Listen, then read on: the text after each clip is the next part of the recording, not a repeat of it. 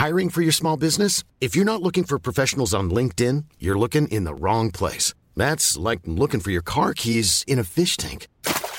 LinkedIn helps you hire professionals you can't find anywhere else, even those who aren't actively searching for a new job but might be open to the perfect role. In a given month, over 70% of LinkedIn users don't even visit other leading job sites. So start looking in the right place. With LinkedIn, you can hire professionals like a professional. Post your free job on linkedin.com slash people today. Bonsoir à tous, bienvenue dans Soir Info. Ravi de vous retrouver comme chaque soir en direct sur CNews jusqu'à 23h avec mes invités pour euh, discuter, décrypter, débattre de tout ce qui fait euh, l'actualité. Encore une euh, journée chargée et beaucoup de thèmes à évoquer ensemble.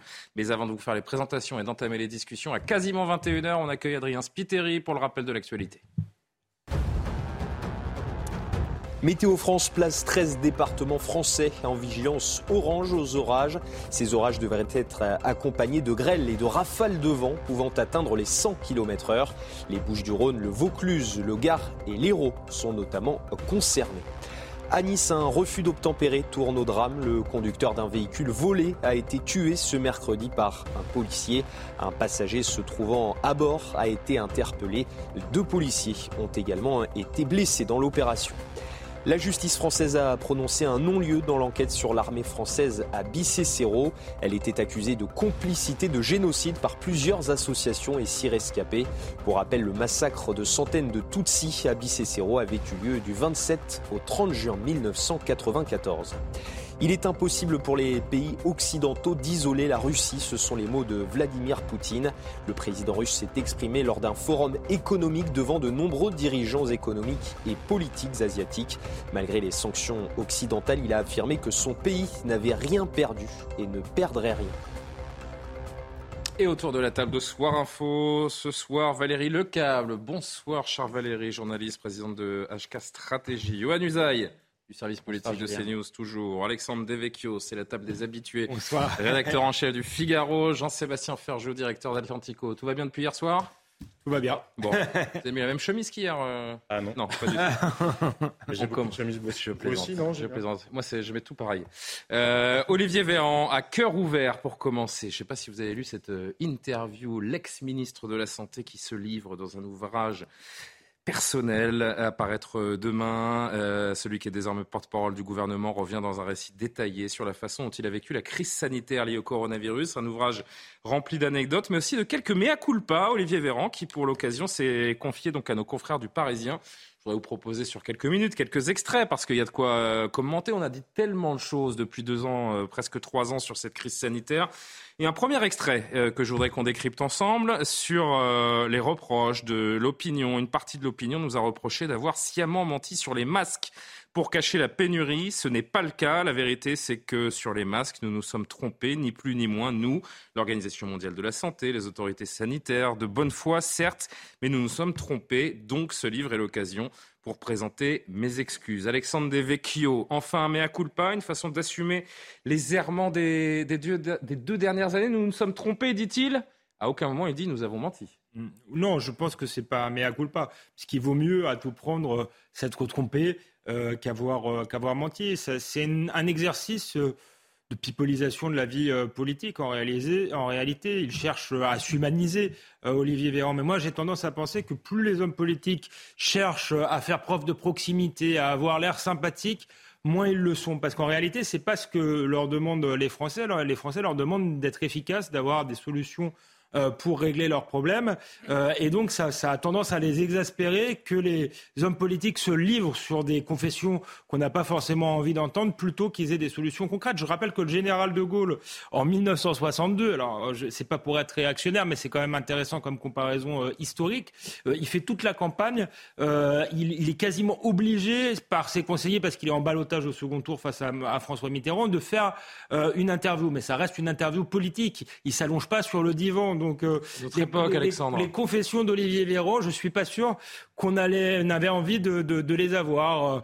Euh, par contre, des, des, des, solutions politiques pour l'hôpital, parce que la question n'est toujours pas réglée euh, après la crise du Covid. Ça, par, par exemple, c'était intéressant, mais il est, il est, plus ministre de la Santé. Hein. c'est quand même intéressant, je trouve, de le voir revenir. Ce n'est pas que... Ah oui, il y a des extraits qui font un peu people, en effet, oui. on le verra dans, dans un instant, mais je trouve que c'est intéressant. Après les, les, critiques que le gouvernement a, a subies, les errements que nous avons dénoncés, euh, dénoncés notamment ici même sur, euh, sur CNews, de, de le voir assumer d'une certaine façon euh, ce qui s'est passé pendant cette crise, même si évidemment il pourrait aller beaucoup plus loin, euh, Valérie. Bah, le juge de paix, ça va être les ventes du livre. Ce ah oui. sait pas, je suis pas certain là. Ce qu'on ne sait pas en lisant l'interview, c'est si le livre est bien écrit, s'il est amusant et si on a. Ce n'est qu'une interview, en effet. Mais moi, je parie qu'il va bien se vendre ce livre, quand même. Parce ah bon, que... vous croyez? Oui, moi. Je... Vous allez l'acheter? Ah bah oui. Ah oui Tout de suite. Bah oui, les coulisses du Covid. Attendez, on a, on a passé combien d'heures ouais, à on parler a marre du Covid. Euh... Mais les, les mais bonnes bien sûr que je vais. C'était vous, Valérie, les coulisses. Attendez. Non, mais bien sûr que. Non, je trouve sincèrement. Euh, euh, ça intéresse peut-être la communicante et l'experte politique que vous êtes, mais franchement, non, mais je suis pas sûr que les gens qui nous regardent dites, vont se jeter sur ce livre. De Gaulle, on a complètement changé d'époque. Bah oui. Et c'est vrai qu'aujourd'hui, il y a une personnalisation du pouvoir euh, importante et que les coulisses de ce qui s'est passé.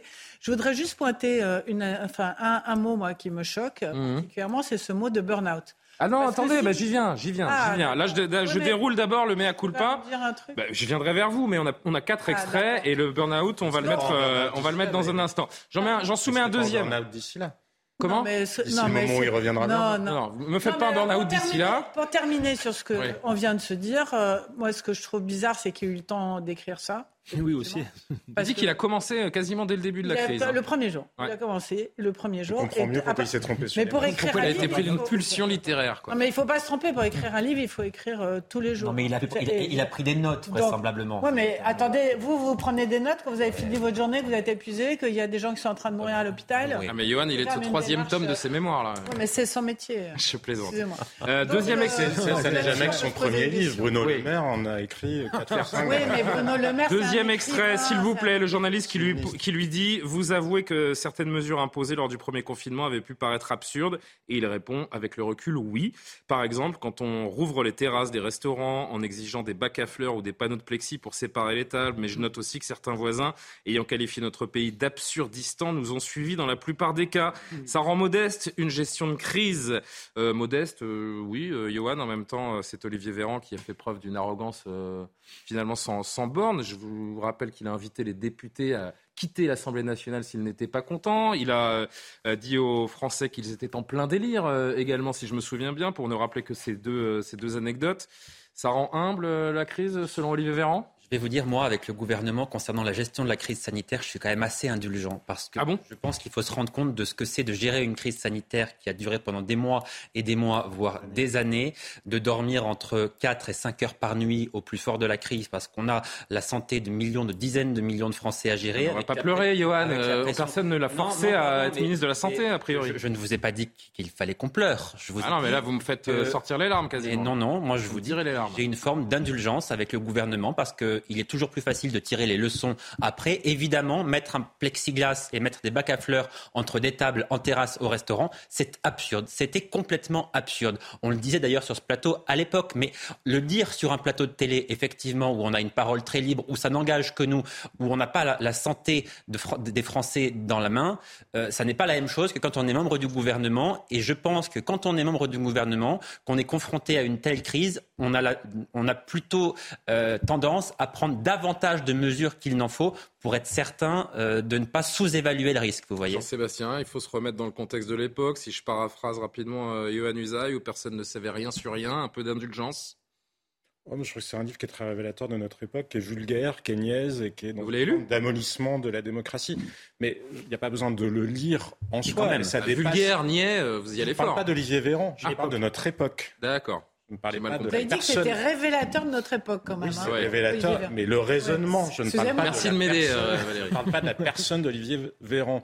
Je parle du raisonnement. Parce que, pardon, mais juste balayé comme ça, l'État a été reconnu coupable, enfin fautif, pardon, sur l'affaire des masques par la justice administrative qui considère que si les mauvais messages ont été portés, et non, je pense que la lumière n'a pas été faite sur les décisions. D'ailleurs, on ne sait toujours pas pourquoi la France n'avait pas de stock de masques et aucune conclusions n'en ont été tirées Est-ce que sur d'autres aspects où l'État est censé être prêt face à des risques qui sont identifiés, euh, le cyberterrorisme, d'autres risques sanitaires, est-ce que nous sommes prêts? Est-ce qu'un inventaire justement des choses qui sont censées être mises en œuvre a été fait? Non, donc oui, on est dans la pipolisation et la pipoterie, hein, même un peu euh, pour le dire. C'est, mais vraiment, et ça n'exclut pas l'indulgence que vous évoquez vis-à-vis des hommes. On peut comprendre que les individus aient été fatigués, qu'ils n'aient pas tout su. Moi, je vous il est peut-être trop tôt aussi pour tirer le bilan de cette gestion de crise. C'était, ben oui, mais sauf que Pardon, mais pour un responsable politique, il est utile de tirer des leçons. On ne l'a pas fait. On ne l'a pas fait. Des plans économiques ont été déployés, des milliards qu'on a flambés.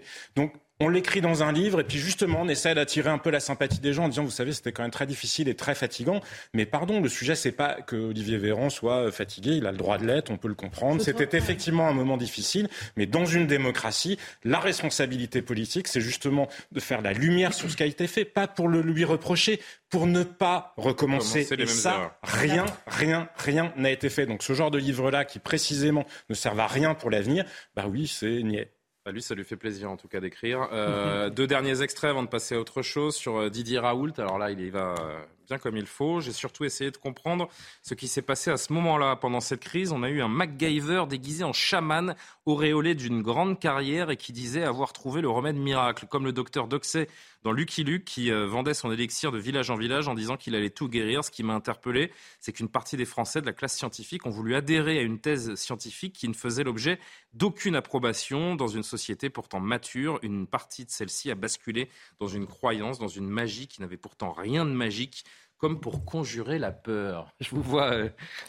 circonspect, Alexandre. Pas circonspect, mais vous aviez dit tout à l'heure, ou plutôt il l'a écrit lui-même, euh, que ça rendait humble la crise. Visiblement, c'est pas le cas. Non. Et puis Raoult euh, est peut-être le MacGyver des scientifiques, mais Olivier Véran, c'est un peu le Paco Rabanne des politiques également, parce que je vous rappelle, là encore, si on fouille un petit peu quelques mois ou années en arrière, le tsunami épidémique annoncé à 20 000 cas par jour, on n'est jamais, euh, on ne l'a jamais ressenti. Hein. donc euh, voilà, c'est euh, un peu facile de taper sur Didier Raoult. Qu'est-ce qu'il y a, Johan Quand vous me regardez comme ça, je sens qu'il y a quelque chose qui ne va pas. Je, je, commence à comprendre dans les regards. C'est ça qui est bien avec des équipes fidèles, c'est qu'il suffit d'un regard maintenant. Je n'ai pas compris les 20 000 cas par jour. À quoi est-ce que vous faites référence Nous étions à 20 000 cas par jour à je ne sais quelle vague, tellement il y en a eu. Il a dit attention, vous ne vous souvenez pas C'était euh, dans les dernières quatrième ou cinquième vagues. Attention, nous avons un tsunami épidémique qui nous euh, qui nous arrive et ce tsunami n'est jamais venu. Ah oui, d'accord, oui, oui. Mais c'est alors la référence au professeur Raoult où il dit les Français cherchaient des solutions miracles. Je ne comprends pas pourquoi. C'est précisément parce que personne n'était capable d'apporter ces solutions, parce que tout le monde était lassé de cette crise, parce que d'abord des gens, notamment les plus fragiles, avaient peur de mourir à cause de ce virus. Il y a eu beaucoup de morts. Donc évidemment, quand on est confronté à un tel problème, à des confinements, un virus qui peut être mortel et que la médecine n'est pas capable d'apporter de solution, que le gouvernement effectivement tâtonne, parce que les réponses sanitaires apportées par le gouvernement n'étaient souvent pas satisfaisantes. Il faut bien le dire aujourd'hui avec le recul, certes, mais les Français, quand on leur a dit, quand un professeur euh, leur a dit j'ai la solution miracle, eh bien ils ont été tentés de le croire. On ne peut pas les blâmer pour cela. Mais avec le recul, par contre, celui qu'on peut blâmer, c'est le professeur Raoult parce qu'il a menti aux Français et le rapport de l'IGAS. Bien indulgent. Je ne sais pas ce qui s'est passé. Euh... Le démontre. Voilà. Euh, c'est décembre 2021. Merci à Samuel Vasselin dans, dans l'oreillette qui me rappelle donc il parle d'un raz-de-marée à venir qui n'est jamais venu et nous sommes donc en décembre 2021. Euh, Une dernière citation, comme je vous le disais, on va pas passer la, la soirée sur cette interview d'Olivier Véran. Alors là c'est très personnel, il nous parle de son ressenti, de ce burn-out qu'il a failli faire. Mais il n'a pas duré longtemps d'ailleurs le burn-out parce que écoutez et regardez avec moi, j'ai touché du doigt le burn-out, je crois, un matin vers la fin de la première vague entre un conseil de défense pardon, et un conseil des ministres dans le parc de l'Élysée, j'ai eu des vertiges, de profondes nausées, les gens qui flagellent, les jambes qui flagellent. À l'époque, je dormais trois heures par nuit, je sautais plein de repas, le stress était permanent. Puis j'ai regardé les arbres, j'ai soufflé et c'est reparti sur le coup. Ensuite, je me suis mis à la méditation et ça m'a beaucoup aidé. Non, je ne suis pas en train de lire les mémoires de Francis Lalanne, c'est bien Olivier Véran euh, cela. oui, chère Valérie.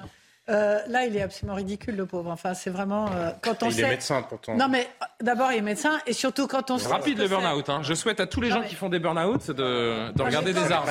Quand on sait ce que c'est un burn-out avec des gens qui malheureusement sont obligés. il a qui touché vivent, du doigt. Qui vivent des angoisses terribles pendant des semaines, qui dorment pas, qui sont obligés de prendre des médicaments, des antidépresseurs, etc. Le burn-out, c'est la maladie du siècle quand même. C'est une maladie qui, est, qui peut être extrêmement grave, dont on il met dit qu'il l'a touché du doigt. Il dit pas qu'il l'a extrêmement longtemps à se remettre et ce qu'il a eu, c'est même pas un malaise en fait. Donc ça, franchement, en plus venant d'un médecin, c'est absolument ridicule. Après, pour élargir. Il veut quoi Qu'on s'apitoie sur son sort Non, mais ça, c'est ridicule. Enfin, il n'y a juste rien à dire. Je trouve ça complètement hmm. absurde. Mais après, je trouve qu'on l'a pas lu, ce livre. C'est un peu compliqué. Ah on a juste vu des extraits mais là, on, parle de l'interview. Hein. Voilà. Mais sur le principe, euh, juste pour euh, clore le, débat peut-être, Merci, on passe à la suite. Un, ah il, a, quand même pris euh, un temps qu'il aurait dû consacrer à faire autre chose. Deux, c'est un témoignage bah, peut-être... Hein. Peut-être, c'est un témoignage peut-être dans lequel on va peut-être apprendre autre chose que de savoir s'il a eu un, un burn-out ou pas, ce dont on se fout complètement effectivement, mais justement sur les rouages des décisions, sur comment sont faits certains arbitrages, moi, j'aimerais bien savoir. On a tellement été là à commenter. Euh, mais alors, ils sont trop prudents. Mais alors, ils ont la trouille. Mais alors, c'est n'importe quoi. Mais alors, est-ce qu'il raconte ça? Est-ce qu'il raconte comment il a vécu ça de l'intérieur? Aujourd'hui, comment chaque jour on prend des décisions aussi importantes que de confiner les gens quand même Est-ce qu'il raconte ça? C'est ça Non, non, bah non, non. Il Enfin, on le verra parce qu'on n'a pas, on n'a pas tout euh, les informations sur ce livre à paraître demain. Des choses et, c'est absurde. Je voudrais en mettre une dernière citation. Je ne sais pas si Samuel Vasselin peut la récupérer en, en régie sur son train de vie et on conclura avec vous, Jean-Sébastien. Ce livre a vocation à ne rien cacher, y compris ce qui relève de l'intime. Pendant deux ans, j'ai vécu dans mon appartement de fonction, oui, à 30 mètres de mon bureau, au même étage, pratique vu la période, un appart dans son jus avec un lit à matelas orthopédique qui grince des années 80 et une petite équipe et une équipe pardon aux petits soins. Comme tout ministre, je paye mes factures, un loyer au ministère, je gagne 6500 euros net par mois après impôt. J'aurais dû mettre euh, une musique de violon euh, avant de avant de lire cette, euh, cette citation quasiment Jean-Sébastien. Oui, mais je vous parlais de niaiserie. On est dans la niaiserie. Mais encore une fois, non, mais encore une fois, comprenez-moi bien, je parle de la niaiserie de l'époque. Parce que pourquoi Olivier Véran est contraint de dire des choses pareilles? Parce qu'on a reproché à d'autres euh, ministres. Souvenez-vous euh, de François Drugy, il y avait eu le homard, mais il y avait eu aussi, je sais pas quoi, il avait fait repeindre son dressing. C'était un scandale intersidéral. Parce que précisément, on est aussi une société mmh. qui exige des comptes sur des trucs absurdes. En revanche, c'est de la niaiserie, à mon sens, sur, sur le professeur Raoult. On en parlait hier soir. Moi, je pense que le professeur Raoult est un escroc. Donc, euh, le point n'est pas d'être d'accord ou non avec. Oui, bah, enfin, c'est ce qui figure dans le rapport euh, de Ligas euh, assez largement quand même. Et il était interdit de publication dans les grandes revues internationales avant le Covid. Il hein. faut s'en souvenir, avant le Covid. conclusion, conclusion. Mais il n'y a aucune analyse politique. Pourquoi les gens ont cru à ce que disait le professeur Oui, effectivement. C'est ça qui va être intéressant. Peut-être que c'est dans le livre, bah tel que ça s'articule avec un burn-out. Bah Par ailleurs, un burn-out, c'est la perte de sens. En général, le burn-out, c'est pas un coup de fatigue sont deux choses profondément différentes. Oui, enfin, il y a une acception un peu vulgarisée du burn-out maintenant. Euh. c'est quand même une réalité. Oui, oui, vous avez raison. mais il a eu un coup de mou, il n'a pas eu un burn-out. Bon. Non, mais juste, malgré tout, pour dire, mais personne ne se pose la question de la crise de crédibilité, un livre à chaque fois que j'ai un de la crise de crédibilité de la parole publique. Pourquoi les gens ont cru, soit le professeur Raoult, soit d'autres Parce qu'il y avait une crise de crédibilité de la parole publique. S'il n'y a aucune réflexion là-dessus, si on ne fait pas de réflexion sur le Mediator ou sur X ou X promesses qui ont été tenues depuis 30 ans ou 40 ans par les responsables politiques sans aucun résultat, on ne peut pas comprendre la crise de, crédibilité de la parole publique et on ne peut pas comprendre les fake news. Vous pouvez toujours éliminer les fake news euh, avec un coup d'algorithme. Ça n'éliminera pas le besoin des gens d'une parole alternative. S'il n'y a pas de réflexion là-dessus, c'est niais. Olivier Véran qui a une position stratégique dans toutes les crises, hein, finalement, puisqu'il est devenu, euh, ça n'a échappé à personne, porte-parole du, du, gouvernement. Nous sommes à la veille d'un hiver qui s'annonce très tendu. Les Français ne savent toujours pas ce qui les attend et à quel point ils seront impactés par euh, la crise énergétique. Et il faut dire qu'on s'y perd assez aisément. Il suffit de confronter aujourd'hui deux paroles, deux visions de cette euh, crise européenne et française pour bien comprendre. D'un côté, on a la patronne de la Commission européenne, Ursula von der Leyen, qui prévoit, vous allez entendre dans une seconde, des contraintes dans notre consommation pour l'hiver à venir. Et puis de l'autre, Olivier Véran, aujourd'hui, après le Conseil des ministres, qui balaye littéralement cette idée de mesures contraignantes. Vous allez me dire si je me trompe, si j'interprète mal. Écoutez les deux sonores, les deux extraits l'un après l'autre. Quand on regarde les coûts de l'électricité, on voit qu'il y a des pics de demande et c'est cela qui coûte cher.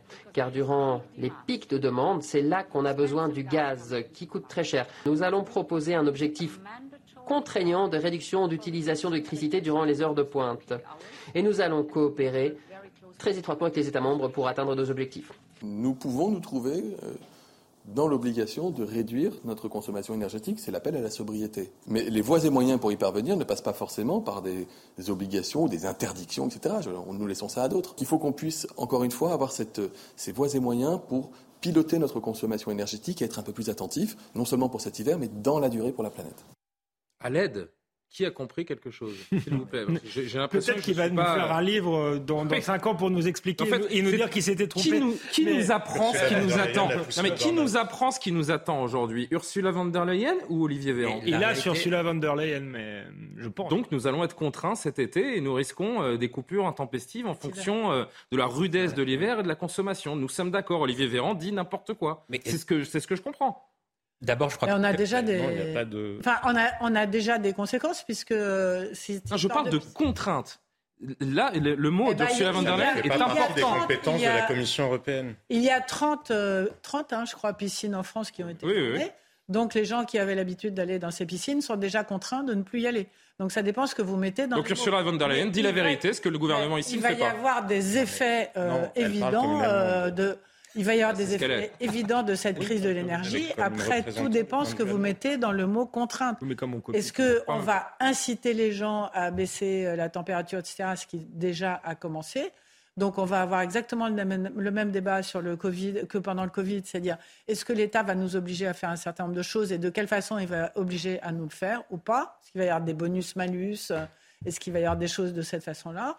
Après, est-ce qu'on va vraiment nous couper l'électricité? Peut-être pas. C'est ça la, la balance. Non, mais la réalité, c'est que je crois que personne n'en sait absolument rien. Ah que ce soit la Commission européenne ou le gouvernement français, personne ne sait ce qui va réellement se passer cet hiver parce qu'il y a tellement de facteurs qui, aujourd'hui, ne sont ni connus ni déterminés qu'il est impossible de savoir précisément ce qui nous attend pour les mois d'hiver. Première chose. Ensuite, que la Commission européenne réfléchisse à un plan d'action global au niveau européen, bon, quelque part, ça n'est pas illégitime. C'est quand même aussi son rôle. Il y a un marché européen de l'énergie. Je la trouve très péremptoire. Euh, Ursula von der Leyen, elle n'est pas dans la, dans la supputation elle nous dit comme c'est comme ça que ça va se passer. Elle, elle dit c'est comme ça que ça va se passer si effectivement euh, nous manquons de carburant, d'électricité ou, de gaz. Oui, hmm. mais c'est son rôle de, réfléchir de cette manière-là. Après, Olivier Véran prend des pincettes, mais on comprend bien quand même entre les lignes que ça n'est pas complètement exclu parce qu'il dit nous ne sommes pas forcément obligés de passer par des contraintes. Bon, il ne dit pas il n'y aura pas de contraintes. il dit nous ne sommes pas forcément obligés.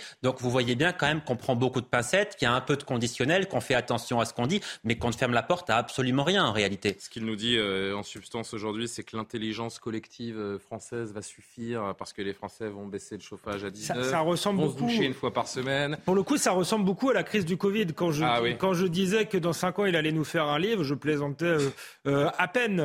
c'est un peu la même chose au début. On nous on va aller contrôler les températures chez les Français comme on contrôlait les attestations ou les masques bah, tout un temps. Voilà, est-ce qu'il va y avoir un pass énergétique On peut se poser la question. En tout cas, il y a un conseil de défense. Donc euh, ça aussi, ça, ça rappelle le, Covid et c'est plutôt euh, inquiétant. C'est opaque. Ça veut dire qu'on ne peut pas discuter des choses tranquillement à l'Assemblée nationale. Ça pose un problème euh, démocratique. L'un n'exclut pas l'autre, par ailleurs. Il y a des conseils de défense et l'Assemblée fonctionneront normalement. Hein. Et le... Oui, mais c'est bien de savoir ce qui se dit dans les conseils de défense. Par exemple, c'est ce qu'on aurait aimé savoir dans son livre. Bah, qui dit conseil de défense dit secret. Je trouve que c'est pas pas forcément c'est pas forcément très sain. Et et, donc c'est comme le, Covid, on commence par nous dire vous allez vous responsabiliser et puis ensuite on va nous infantiliser. Et la réalité c'est qu'il n'y a pas de plan B. On aimerait comme Olivier Véran qu'il y ait des solutions alternatives, mais je pense qu'il n'y en a pas. Et du reste, pour, Jean-Sébastien disait euh, euh, Ursula von der Leyen parle comme une Allemande, mais euh, généralement représentant le point de vue, euh, représente le point de vue allemand. mais généralement, malheureusement, la France copie le point de vue euh, allemand en Europe et on a vu un mimétisme dans la crise du Covid. Ça a commencé en Chine. Pour l'Allemagne. En Chine, c'était pas l'Allemagne et ensuite on s'est tous mis au modèle chinois. Donc il est à craindre que effectivement on imite le modèle allemand. Je rappelle que notre pays est responsable de moins d'un pour cent des émissions de gaz à effet de serre dans le monde. Je sens le regard le jugement de Johan Usaï qui me dit c'est pas parce qu'on est seulement à 1% qu'il ne faut rien faire. Vous avez raison, mais c'est un petit peu la course à l'échalote des, des, mesures potentielles et des efforts que pourraient faire les Français. Je parlais des douches, des piscines. L'énergie et le. Comment? Les deux ne sont pas liés. Sur les contraintes, sur la consommation, c'est pas pour le climat. Bah, Olivier a dit que oui, mais, mais, mais, mais c'est quand même la course à l'échalote des mesures, dans les deux cas d'ailleurs, que ce soit pour le changement climatique, euh, pour tenter d'inverser la tendance et pour le, le coût de l'énergie. Il y a une proposition qui pourrait être à nouveau travaux étudiés, à savoir réduire la vitesse à 110 km/h sur les autoroutes et à 80 sur les routes à double sens, qui pourrait permettre aux ménages français d'économiser 149 euros en moyenne par an, selon une récente étude du cabinet euh, Aster. Ces limitations de vitesse sont en débat depuis plusieurs années dans l'Hexagone et 63% des personnes interrogées se déclarent prêtes à réduire leur vitesse sur l'autoroute à 110 km/h. Pour ou contre, euh, Valérie? C'est en à 110 qu'on sauve la planète? Écoutez, moi, je suis pas très pour euh, la réduction de vitesse parce que plus on réduit la vitesse, plus on a tendance à s'endormir et plus c'est dangereux.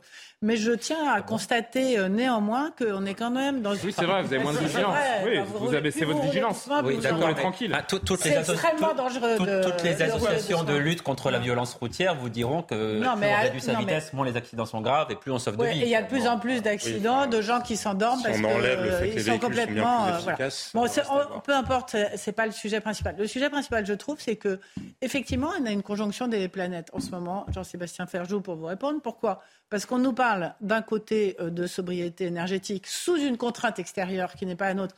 Et d'ailleurs, on nous avait dit qu'on allait se demander à qui la faute, et c'est peut-être un sujet intéressant puisqu'on est le soi-disant le premier producteur euh, de nucléaire dans le monde. On devrait avoir quasiment une indépendance énergétique et on s'aperçoit tout d'un coup eh ben, qu'on n'a pas d'énergie et c'est quand même un gros souci. Donc il y a tout le procès de, la filière nucléaire et de qu'est-ce qui s'est passé pour qu'on en arrive à ça.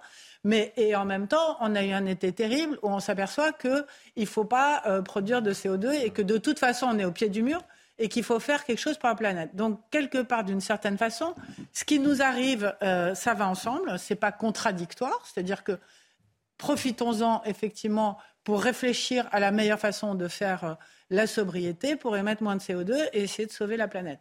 Donc à partir de là, je pense qu'il y, a un plan qui va essayer de, se mettre. Non, mais après qu'il y ait des fautifs dans cette. Euh, jamais on n'aurait pensé qu'on allait nous dire euh, de baisser notre température chez nous. Ah bah. c'est en train de prendre quand même des tout ce qu'on voit pour le moment, tout ce que l'on voit pour le moment, Valérie, c'est un gouvernement qui, fait tout pour se dédouaner de l'échec du nucléaire. Oui, alors tout vient de là.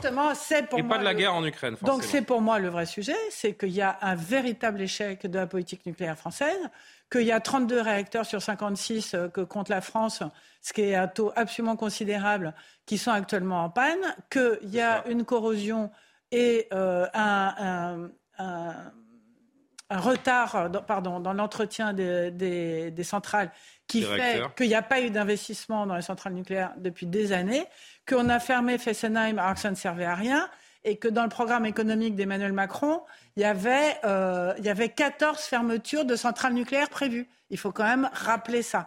Donc il a fait un revirement extrêmement tardif et beaucoup trop tardif comme d'habitude. Et en cela, Alexandre, ça ressemble aussi une fois de plus à la crise du Covid, parce que c'est l'impuissance publique une fois de plus qui fait qu'on en est arrivé là. Allez, un dernier mot rapide pour Johan et Jean-Sébastien, s'il vous plaît, messieurs. Vraiment, je vous fais confiance. On va partir en pause. Oui, simplement sur le nucléaire. Je crois que pour le coup, Emmanuel Macron, dans sa conférence de presse, a été assez clair. Il a effectivement reconnu que si on manquait d'électricité durant l'hiver, ça n'avait absolument rien à voir avec la guerre en Ukraine. Certes, il n'a pas reconnu sa responsabilité personnellement, mais il a bien dit que mm. le manque d'électricité n'était pas lié à la guerre en Ukraine. En revanche, l'envolée des prix, oui, l'envolée des prix est bien lié à la guerre en Ukraine, mais ce sont deux choses absolument différentes. Après, sur les 110 km/h sur, sur l'autoroute, est-ce que le gouvernement va vraiment euh, aller jusqu'au bout si besoin? Moi, personnellement, je n'y crois pas. Voilà, je, pense que ce sera une incitation. Je pense qu'ils diront on vous conseille de. Avec les véhicules modernes, comme le rappelle Jean-Sébastien, c'est déjà, franchement, c'est déjà euh, presque impossible de rester à 130 sur, sur une autoroute. à 130. Non, non, mais déjà à 130, c'est compliqué. Non, moi je dis regarde les statistiques de sécurité. Déjà à 130, c'est. Euh, le fait que les véhicules soient beaucoup plus sûrs. Mais non, je crois qu'il faut préciser les choses. Il n'y a pas, oui, c'est pas la guerre en Ukraine qui est responsable du nucléaire. Oui, la guerre en Ukraine est responsable d'une partie de la hausse des coûts, mais d'une partie seulement d'une partie seulement. Ce sont les décisions absurdes que nous avons prises sur le marché de l'énergie, la manière dont nous avons structuré le marché de l'énergie et la fixation des prix des marchés de l'énergie. Ça, c'est pas Vladimir Poutine. Avec et ça n'est pas la guerre en Ukraine. Regardez, quand vous, quand vous répétez pourquoi les prix du pétrole avaient commencé à monter, quand vous répétez à toute une filière que de toute façon, les moteurs thermiques, par exemple, c'est fini, les gens n'investissent plus. Donc les grandes entreprises de l'énergie ont cessé d'investir sur ces secteurs-là et ce sont des fonds vautours qui, par exemple, se sont emparés de raffineries. Mais ce sont toutes ces décisions là qu'on prend pour des raisons d'affichage et de morale sans réflexion finalement globale mm. qui ont amené à cette, ce truc de, de, hausse des prix. Et la vitesse sur autoroute, c'est vraiment un gadget. Regardez le plan des Suisses dans Pour le retour de la, carriole. Le, plan des Suisses, dans le même temps, c'est 40 milliards consacrés à des tunnels pour un énorme réseau de ferroutage euh, souterrain en Suisse. Ça, c'est une politique. Nous sommes en retard, Jean-Sébastien, grâce à vous, comme souvent. La pub et on. baisser la vitesse, vous verrez, on le sera encore plus. Ah, c'est vrai. Christophe Galtier qui fait son mea culpa. Franchement, je suis déçu. Je suis déçu parce qu'il s'est incliné. Euh, on a beaucoup de choses à, vous, euh, à vous montrer, notamment en termes de sécurité euh, également, ces refus d'obtempérer qui se, qui se multiplient, et puis cette famille qui vit dans un, dans un état de colère absolue après que l'homme qui a tué leur fils, leur fils pardon, a été libéré pour une permission et a de nouveau attaqué un, un chauffeur de taxi. On entendra le témoignage de cette famille en colère. À tout de suite. De retour en direct pour la suite de Soir Info, 21h32 minutes. Euh, Adrien Spiteri pour le rappel de l'actualité avant la suite des discussions. À Dijon, un collégien de 13 ans a légèrement blessé deux élèves et une professeure. Selon les premiers éléments de l'enquête, une bagarre a éclaté dans l'enceinte du collège André Malraux ce matin. L'agresseur présumé aurait alors sorti un couteau atteignant légèrement les trois victimes. Il a été placé en garde à vue pour violence avec arme en milieu scolaire. À Bussy-Saint-Jean, en Seine-et-Marne, des tags antisémites ont été découverts. Les inscriptions ont été repérées par la police municipale ce lundi à un arrêt de bus. Elles ont été effacées par les services techniques de la mairie. Une enquête a été confiée au commissariat de Lagny-sur-Marne. Et puis l'INSEE revoit à la baisse ses prévisions de croissance pour le deuxième semestre 2022. La croissance annuelle serait de 2,6% après 6,8% en 2021. L'Institut a également révisé en baisse sa prévision d'inflation à 5,3% pour 2022. Valérie Le Câble, Usaï, euh, Alexandre Devecchio, Jean-Sébastien Ferjou pour la deuxième partie de, Soir Info. On va conclure le feuilleton Paris Saint-Germain qui a commencé il y a 48 heures avec euh, ce fou rire entre Christophe Galtier et Mbappé sur une question euh, qui concernait les, les, voyages en avion privé du Paris Saint-Germain. Le PSG qui s'est imposé hier contre la Juve en Ligue des Champions, mais en coulisses. Franchement, je trouve que le PSG s'est incliné hier. Plus précisément, Christophe Galtier s'est incliné après cette bronca politico-médiatique. Il a donc reconnu une blague de mauvais goût. Écoutez-le. Ce sont des propos, euh, évidemment que ce n'était pas le moment de faire. Euh, je, le, regrette. Aujourd'hui, on ne peut pas faire euh, de l'humour ou c'était une blague de mauvaise qualité et pas au bon moment. Mais croyez-moi je suis concerné sur les problèmes de climat, problèmes de, notre planète. Et je sais la responsabilité que nous avons.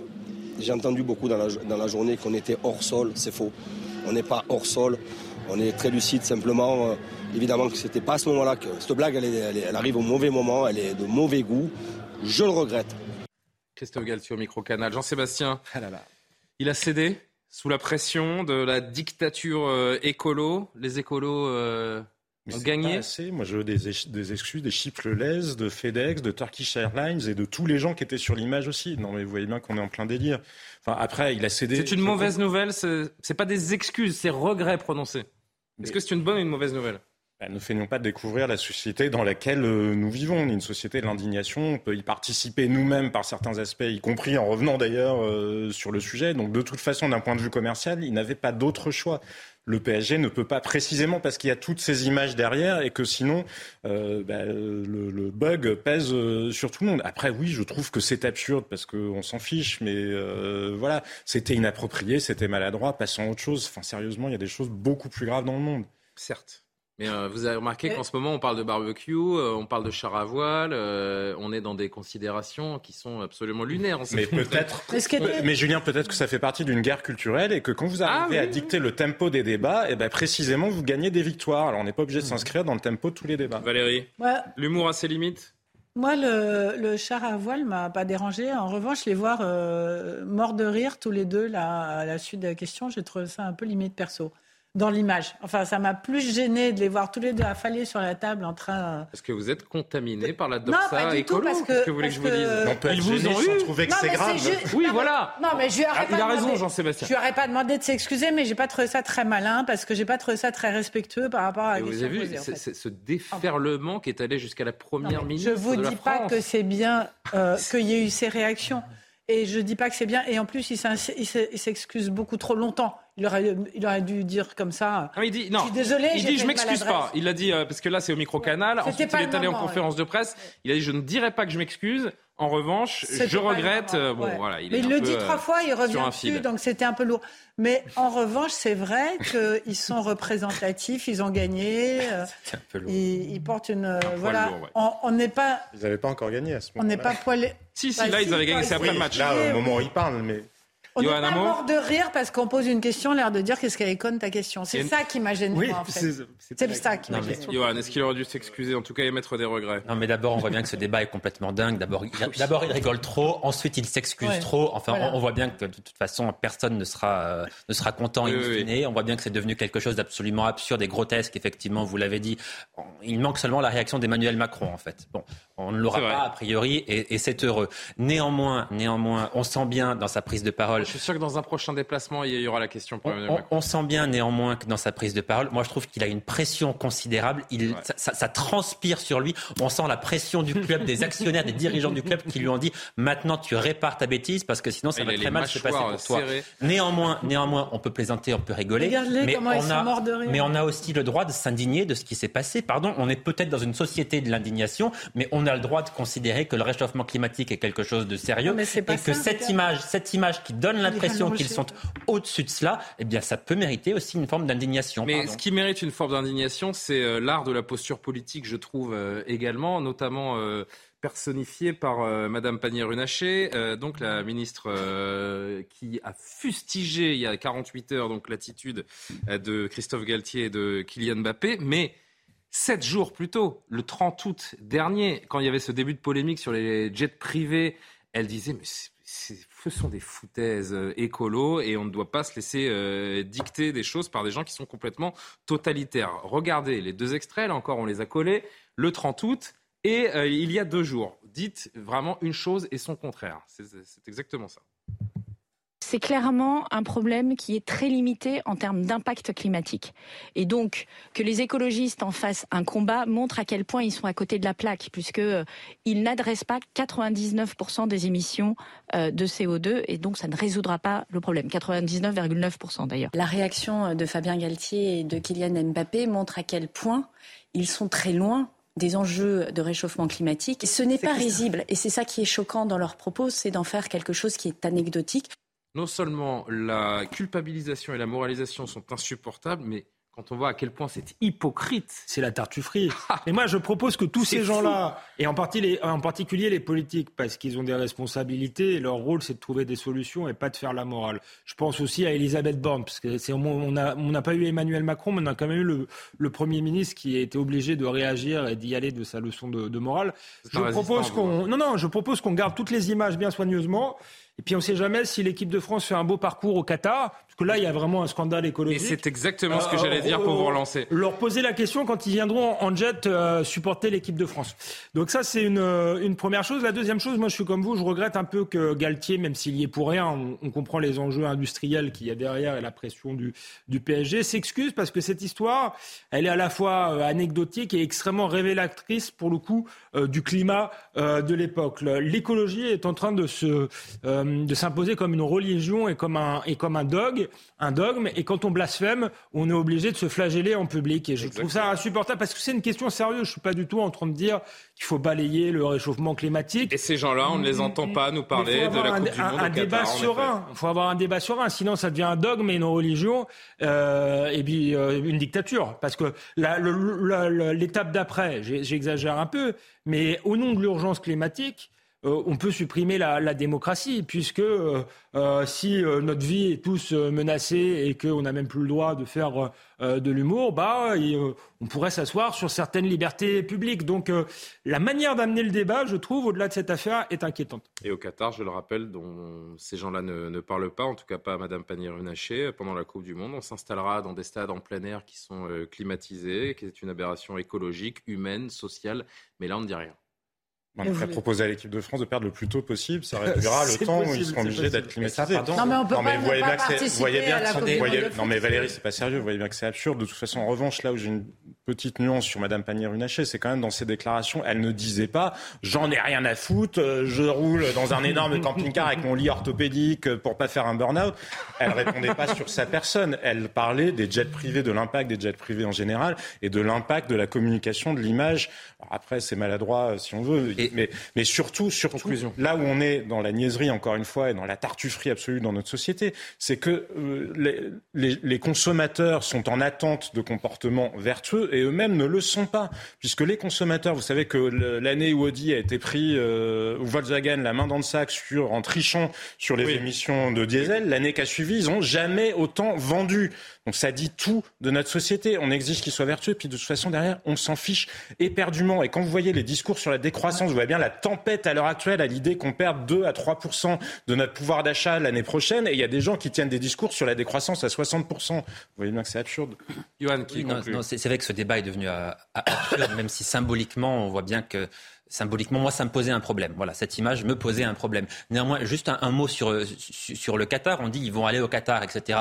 Moi, je suis même pas sûr que le chef de l'État, euh, si la France arrive à se qualifier dans des phases assez importantes, fasse le déplacement au Qatar. Parce que non, non, non, franchement, ça va, ça sera. la France a de très bonnes relations avec le Qatar. vous ne vous rendez pas compte à quel point ce sujet sera éminemment politique durant la Coupe du Monde. On ne va parler que de ça, et que je vous assure, ça va être extrêmement compliqué de gérer cette communication pour le gouvernement durant la Coupe du Monde. Néanmoins, ça n'est pas la responsabilité du gouvernement actuel ni du précédent si la Coupe du Monde aura lieu au Qatar. C'est en partie de la responsabilité de Nicolas Sarkozy qui, durant son quinquennat, a tout fait pour que la Coupe du Monde se joue au Qatar. Donc, s'il y a quelqu'un à aller interroger dans notre pays, c'est d'abord Nicolas Sarkozy avant Emmanuel Macron. Bon, avant d'ouvrir notre chapitre euh, sécurité, je voudrais qu'on reste sur ce match, mais euh, sur un tout autre sujet, sur le match PSG, PSG hier, parce qu'on a vu des gestes et des attitudes absolument insupportables au Parc des Princes pendant cette rencontre. Dans le parcage italien, on va voir ces images ensemble. Euh, des euh, supporters ont été filmés en train de provoquer leurs homologues euh, parisiens. On va y voir si les images veulent bien arriver. Si on a les images, on les a vues aujourd'hui, on croit. Enfin bon, en tout cas, je vous le dis, on y voit ces individus mimer des singes ou encore faire des, des, saluts nazis, des images insupportables dans nos stades que dénonce ce supporter qui était présent hier. On va les voir dans un instant il faut les interdire de stade, ces mecs-là. Ça sert à rien de mettre des amendes et de punir les clubs, puisque de toute façon, ce sont des amendes qui sont dérisoires sur des clubs qui, génèrent un profit monstre avec les droits télé et, autre chose. Je pense qu'il faut marquer le coup et, interdire ça. En 2022, c'est interdit. Il y a des jeunes dans le, côté Boulogne et partout, d'ailleurs, dans tous les stades, il y a des jeunes. Ils n'ont pas le droit de voir ça. Ils sont là pour voir du football, pas pour voir. Euh, j'ai même pas de mots pour décrire ce que c'est. C'est pire qu'une incitation. Voilà. Il faut les Interdire à vie, je ne sais pas, mais ces mecs n'ont rien à foutre dans un terrain de football. Il a 100 fois raison, ce monsieur. Ces gestes n'ont rien à faire dans nos sociétés en 2022. Euh, oui, là, je, suis absolument d'accord. Des saluts nazis, des cris de singe, ils doivent être interdits à vie de, de stade. C'est simple. Après, on peut se, se demander pourquoi on a ces, images-là? Parce qu'il me semble, il me semblait que euh, en France, les supporters étaient moins sujets à ça. D'autres pays, euh, l'Italie, l'Allemagne, où on pouvait avoir ce type euh, de symbole. Ce sont, alors attendez, je, ne me suis ah, peut-être pas bien exprimé. Ce sont les supporters italiens ah, qui, dans leur parcage, ont fait des saluts nazis. Ça a commencé en fait par une altercation entre un supporter italien et un supporter parisien, du coup un supporter parisien noir. C'est là qu'il a commencé à être insulté et on a vu euh, ces, personnages mimer des singes et même faire des, cris de singes et on les voit également, on en voit certains d'entre eux. Là, Tiens, regardez, voilà l'image. Là, un salut nazi qu'on vient de voir et vous allez voir le jeune homme en blanc qui commence à s'exciter et qui va faire des, gestes insupportables. Euh, quatre individus, pas du tout, je ne parle pas de tout le public, vous avez un petit groupe là d'énervés. Quatre individus ont été identifiés par vidéo puis interpellés par les services de police pour provocation publique à la haine raciale dans le cadre d'une enceinte sportive à l'occasion de ce match. Une enquête est ouverte. Voilà, l'intellectuel de service, il est là au centre, au centre de l'image. Euh, c'est le summum de la bêtise, de, de, la méchanceté. Il faut avoir le courage de prendre des mesures. Les Italiens, moi, j'ai l'impression qu'ils sont un petit peu laxistes quand même avec ces comportements parce que c'est un mal qu'on a éradiqué d'une certaine manière en, France, notamment le Paris Saint-Germain, euh, quitte à vider les tribunes pendant une, euh, une, longue, euh, une longue période, mais ça a fonctionné et j'ai l'impression que les Italiens font un petit peu moins le travail, si je puis dire. Bah, c'est ce que je voulais dire, c'est qu'il y a eu ces fameux épisodes avec les Boulogne Boys qui étaient les supporters du PSG et on avait l'habitude que ce soit les supporters du PSG qui fassent ça. Et il y a eu des sanctions très fortes qui ont été prises comme vous avez dit, où ils ont interdit de stade un certain nombre de supporters pendant absolument longtemps, et même dans les déplacements internationaux, etc., où là, effectivement, les supporters italiens ne sont absolument pas sous contrôle. Donc, je trouve que malheureusement, ce genre d'image existe chez ces supporters-là, mais on peut aussi se réjouir qu'en France, et au PSG en particulier, qui était quand même coutumier du fait, on n'ait plus trop l'habitude de voir euh, ces images-là euh, aujourd'hui. Après, pourquoi est-ce que euh, dans le football, il y a des supporters de ce type-là Malheureusement, ça existe. C'est marrant parce que je trouve que, je trouve que cette image, quand même, elle est, elle est bien pire que un Kylian Mbappé qui ricane ou un Galtier qui fait une blague sur un char à voile. Sauf que là, Personne. Silence radio, pas un mot. Arrêtez, c'est relayé. C'est relayé. C'est relayé. La conférence de presse de Christophe Galtier, elle n'est pas suivie en Mondovision, hein, euh, Valérie Le Câble, et pourtant tout le monde l'a ressorti. Euh, Johan, un avis là-dessus C'était pas non plus les joueurs de l'équipe, heureusement. Non, mais même, ça se passe dans un stade. C'est insupportable, évidemment. Qui pourrait soutenir euh, l'inverse, mais ça montre aussi une réalité. C'est même pas, des nazis, ces gens-là, c'est juste des abrutis en fait qui ont envie de, de provoquer, qui ne comprennent pas. Là, n'empêche pas l'autre. Ça n'empêche pas que c'est une agression. Vous avez raison. pas que c'est une agression. Ce que je veux dire, ceux qui sont les cibles de leur racisme. C'est à la fin du match quand ils étaient en train de perdre en plus, je crois. J'en sais rien. Non, non, ça a duré tout le match. Ça a provoqué pendant tout le match. Tiens, écoutez juste ce supporter. Johan, vous réagissez juste derrière. Ce supporter qu'on entendait qui nous raconte justement exactement comment il a vécu les faits à la douzième minute, il y a, on aperçoit un mec qui, euh, qui se chauffe un peu, voilà, bon, avec un supporter euh, parisien euh, qui est de couleur noire, mais bon, comme il y en a partout. Et, et du coup, derrière, voilà, il fait des gestes déplacés. On voit qu'il fait un signe, un signe nazi. et derrière, on voit surtout qu'il imite le singe à plusieurs reprises. Le mec répète en fait ces gestes-là à tel point que son pote à côté lui dit Bon, tu exagères, quoi. Euh, et bon, du coup, là, il y a de la rivalité, mais derrière, on, suit un peu ce gars-là en lui disant, bon, enfin, on essaye de, de, faire en sorte que les stewards fassent quelque chose ou que le parc fasse quelque chose parce qu'il y a des caméras qui sont présentes dans le stade. À la mi-temps, on va dire aux stewards, les gars, mais c'est scandaleux ce qui se passe, quoi. Et euh, bon, malheureusement, on s'aperçoit que tout le match, il est encore là. Mais l'essentiel, vous l'avez dit, c'est qu'il ait été identifié et qu'il soit maintenant interdit de, stade et qu'il ne puisse plus euh, s'y rendre. Enfin, j'espère que ce, que ce, sera le cas, évidemment, et qu'il soit condamné pour peut-être aussi que ça serve d'exemple. Néanmoins, euh, moi, je constate, vous allez me dire si, si je me trompe, parce que je mhm. ne suis pas un spécialiste du football. Néanmoins, en réalité. Vous devenir. Néanmoins, en réalité, on constate que lorsqu'il y a des problèmes dans un stade, c'est souvent quand on joue au football. Enfin, quand on joue au rugby, euh, généralement, il y a beaucoup moins de problèmes. Mais là, en effet, il faudrait revenir sur la sociologie de ce sport, sur euh, son histoire et comprendre qu'en effet, le football est l'opium du peuple que le rugby est un sport élitiste, universitaire, qui n'accueille pas le, même type de population, qui, ne, qui ne, draine pas la même sociologie. Et, il y a plein d'explications à avoir là-dessus. Néanmoins, on est obligé de faire ce constat-là dès qu'il y a des problèmes de racisme. Oui, mais moi, je, vous avoue qu'en effet, le, discours, le discours, les valeurs de l'Ovalie, on voit pas ça dans le rugby. Le rugby est un sport d'élite et en effet, il est moins, il est moins populaire. dans tous les autres sports, par ailleurs, voilà. Oui, parce, que, le parce que le football est le sport le plus populaire de notre pays et de, et de la plus grande partie de la planète. Bah, non pas en Amérique, mais, en, Amérique mais du en Sud, tout cas, oui, Amérique du Sud, évidemment. Je parle des États-Unis, mais c'est un sport qui est, oui, qui est euh, l'opium du peuple, euh, comme on dit. Et les tribunes sont le reflet de, de nos sociétés et drainent euh, énormément de comportements parfois, parfois déviants. Bah, on a tout dit. C'est pas que l'opium du peuple, c'est la passion de jeunes dans le monde entier. Et c'est pour ça, on relie avec le sujet d'avant, que peut-être que l'image de Mbappé euh, mort de rire, etc., a pu déranger, parce qu'il porte sur lui beaucoup de valeurs, il porte sur lui les valeurs de tous ces jeunes qui le regardent, pour qui il est un exemple hallucinant. Il a été absolument incroyable hier encore. Enfin, franchement, le talent euh, de Mbappé, c'est. Enfin, moi, sincèrement, vous connaissez mieux le foot que moi, mais moi, j'aime bien le foot. Et c'est quand même il n'y a pas beaucoup de précédents d'autant de talent aussi facilement. Ah, le deuxième but, il le marque, on voit même pas qu'il le marque. Il arrive, il, il balance. C'est comme euh, ce que disait Mohamed Ali. Vous vous souvenez quand il envoyait une droite, il disait là ils ont tous cligné des yeux et ils n'ont rien vu. Mbappé, c'est euh, la star internationale euh, que tout le monde regarde dans le monde entier. Donc à ce titre, il a plus de devoirs que les autres. Voilà.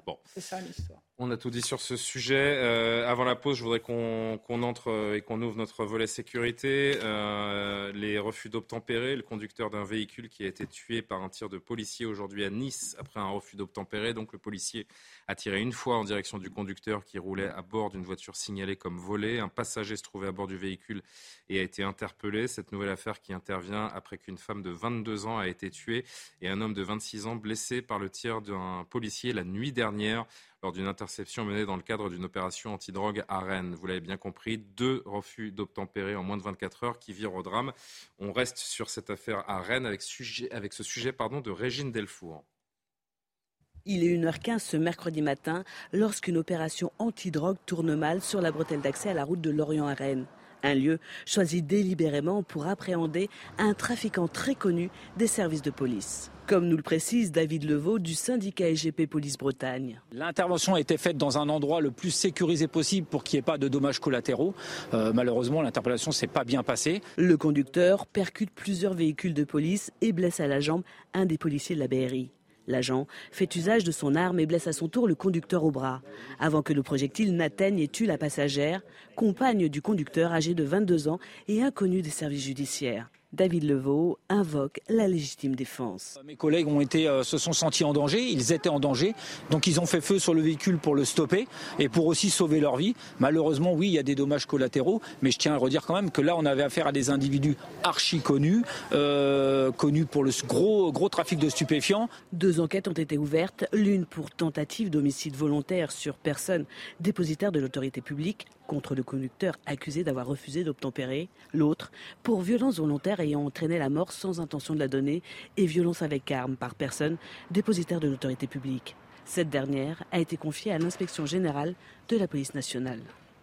Des refus d'obtempérer qui se multiplient, les drames avec. Il y a deux victimes dans cette affaire euh, Yohann Usaï, cette jeune femme, évidemment, dans ce cas de, Rennes, mais ce policier qui a utilisé son arme euh, également, c'est un traumatisme à vie, a priori pour le policier Oui, aussi. Ah, bah, très vraisemblablement, oui, puisqu'il a quand même tué quelqu'un. Alors, il y aura une enquête, évidemment. Hein. L'IGPN va être chargé de, mener une enquête, c'est bien normal. Et à ce moment-là, on verra si le policier était ou non en état de légitime défense. Néanmoins, on peut faire un constat, c'est que ce type d'affaires, qui ne sont plus des faits divers, mais qui deviennent vraiment des, des faits, comment dirais-je, des, faits de société, en mmh. réalité, ça devient maintenant quasi quotidien. Il y a une recrudescence assez inquiétante. De mort en deux jours. Très inquiétante même de ce type d'affaires. Alors à quoi est-ce dû euh, Honnêtement, il faudrait poser la question peut-être à, des policiers qui sont sur le terrain, qui sentent une tension monter, je n'en sais rien, mais en tout cas, c'est extrêmement préoccupant. Une augmentation euh, exponentielle et on continue d'en parler. On marque une euh, deuxième pause dans ce, dans ce soir info et on reste sur, euh, sur cette affaire de Rennes et de Nice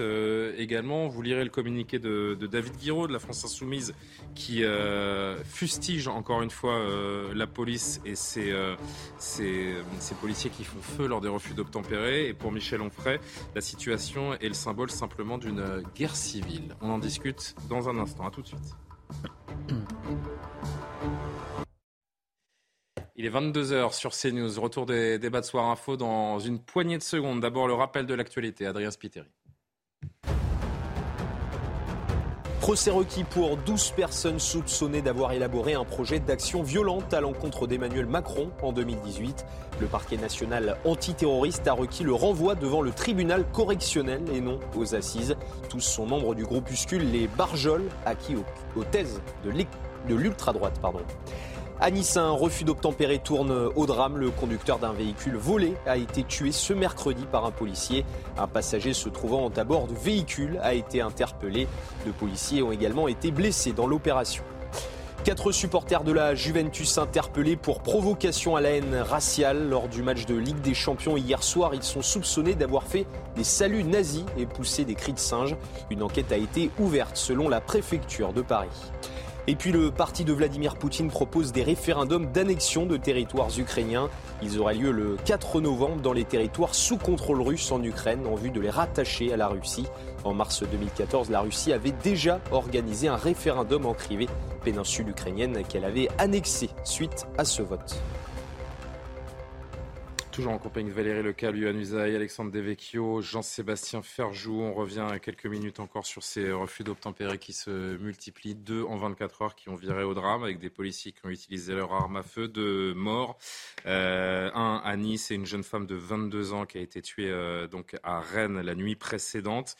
Euh, je voudrais qu'on voit ce que dit le député LFI également, David Guiraud, ce soir en marge et en commentant ces, ces refus d'obtempérer. On ne peut plus dire, dit-il, qu'il s'agit de faits divers. Dans ce long communiqué dont on vous sort quelques extraits, la France subit une véritable épidémie de morts à la suite des refus d'obtempérer. Si les morts se multiplient, c'est parce qu'en ce moment même, les associations policières et le ministère de l'Intérieur travaillent de concert pour encourager toujours plus les policiers à utiliser leurs armes à feu inverser la responsabilité, souvent sur la base des seuls témoignages de la police.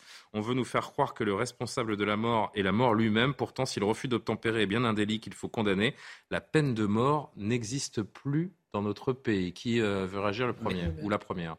Alexandre. Moi, je dirais qu'il faut, faut analyser ce, qu'il dit. Il parle d'épidémie. En réalité, il faut mettre les, les chiffres en perspective. Il y a euh, euh, un refus d'obtempérer toutes les 30 minutes. Euh, en France. Ça veut dire que dans l'immense majorité des cas, 99% des cas. J'ai les chiffres, c'est très simple. Sur 14 240 refus d'obtempérer comptabilisés l'année dernière par la police nationale, 157 cas concernent des usages d'armes à feu. On est dans moins de 1% des cas. Donc, voilà, 99% des cas euh, il n'y a même pas d'usage euh, d'armes à feu. Euh, donc, donc le, terme d'épidémie est complètement voilà. Bah, il a raison. il a raison quand il dit que ça augmente. Il a raison quand il dit que ça augmente, mais c'est proportionnel au nombre de refus d'obtempérer qui augmente aussi. C'est de l'insécurité en France. Alors je dis pas que dedans on verra il y a des cas où. Évidemment qu'on faut attendre que les enquêtes se fassent et nous ne sommes pas là pour dire qui a raison ou tort. Les enquêtes se fassent, mais ce qui est certain, c'est qu'on le voit tous les jours, il y a une montée exponentielle de l'insécurité et il est logique que face à cela, euh, la police puisse euh, se, se, défendre dans, dans, certains cas. Euh, moins d'un pour cent des cas, on n'est pas dans, le, dans une épidémie. Donc c'est de la, manipulation de l'opinion publique pour faire croire euh, que la police aurait le permis de tuer dans ce pays. C'est pas vrai. C'est un des, des, des, des, métiers les plus réglementés. La police, et en France, c'est bien plus réglementé que dans d'autres pays, par exemple les États-Unis. Et quand bien même c'est une évidence, il est important de rappeler que toute mort est un drame et que ces deux morts en moins de 24 heures sont absolument euh, dramatiques. Mais est-ce qu'elles sont faites des policiers ou est-ce que bah, c'est un conducteur qui refuse un contrôle de police et qui met les forces de l'ordre en danger? C'est là que euh, la balance doit se faire et qu'il faut essayer de, trancher, euh, Valérie. Non, mais euh, je pense que c'est les deux en même temps. ce qui est très grave, c'est la multiplication des refus d'obtempérer, parce que la multiplication des refus d'obtempérer entraîne un affrontement, en fait, entre le policier et celui qu'il veut arrêter qui autrefois n'existait pas en France, euh, qui existait effectivement peut-être aux États-Unis, et qui crée une situation de, peur et d'affrontement entre la police et celui euh, qui est arrêté dans les deux cas. Je pense. Alors sur, sur Nice et même sur Rennes, euh, on a quand même un peu l'impression que la voiture avait l'air de reculer à Nice et on n'est pas complètement sûr. Alors on n'en sait rien.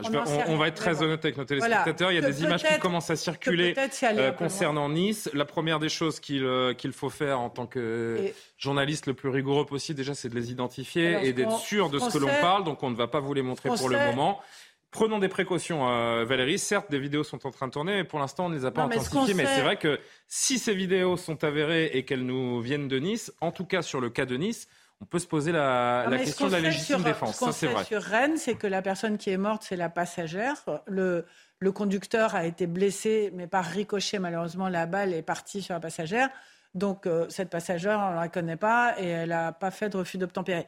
Donc, quoi qu'il en soit, et euh, vous avez raison sur la police, hein, je ne suis pas du tout en train de dire le contraire par rapport à la police, mais quoi qu'il en soit, euh, le, ces refus d'obtempérer ont des conséquences en chaîne qui sont en train de devenir pas habituel dans ce pays. En tout cas, c'est vrai qu'aux États-Unis, on s'en étonnerait pas, mais en France, ce n'est pas le style de ce qui se passe en France. Donc, moi, j'ai quand même l'impression qu'il y a des consignes qui ont été données euh, de fermeté, et pourquoi pas, euh, je veux dire. Euh, il faut en passer par là? Il faut en passer par là bah, pour, il faudrait que pour ceux qui se permettent des refus d'obtempérer, qu'ils se disent euh, qui est le postulat de départ. Ma vie est en danger eh ben, si je refuse d'obtempérer. Est-ce qu'il faut en passer par cette phase dramatique pour ce phénomène bah, cesse Moi, je me pose la question est-ce qu'il faut mettre cette pression-là pour que... Mais pourquoi est-ce que les gens refusent d'obtempérer? Il faut aussi que les gens acceptent de se dire si je fais un refus d'obtempérer, je prends un risque en fait. Est-ce qu'il faut en passer par une phase dramatique pour que ce phénomène Malheureusement, C'est une question terrible à poser. J'en ai. C'est là qu'on a l'air d'en être aujourd'hui, en tout cas. mais En tout cas, on sent bien que les policiers sont à cran en ce moment parce qu'ils sont confrontés à une recrudescence de la délinquance, de faits criminels de plus en plus graves à leur encontre. D'ailleurs, on voit bien qu'ils sont de plus en plus menacés eux-mêmes dans leur chair, leur vie est de plus en plus menacée. Donc, la pression sur les épaules des forces de l'ordre est de plus en plus importante. Et quand ils sont confrontés à ces refus d'obtempérer, ils ne peuvent utiliser leur arme à feu et ouvrir que s'ils sont eux-mêmes menacés, effectivement, que s'ils ont le sentiment que la personne qui refuse d'obtempérer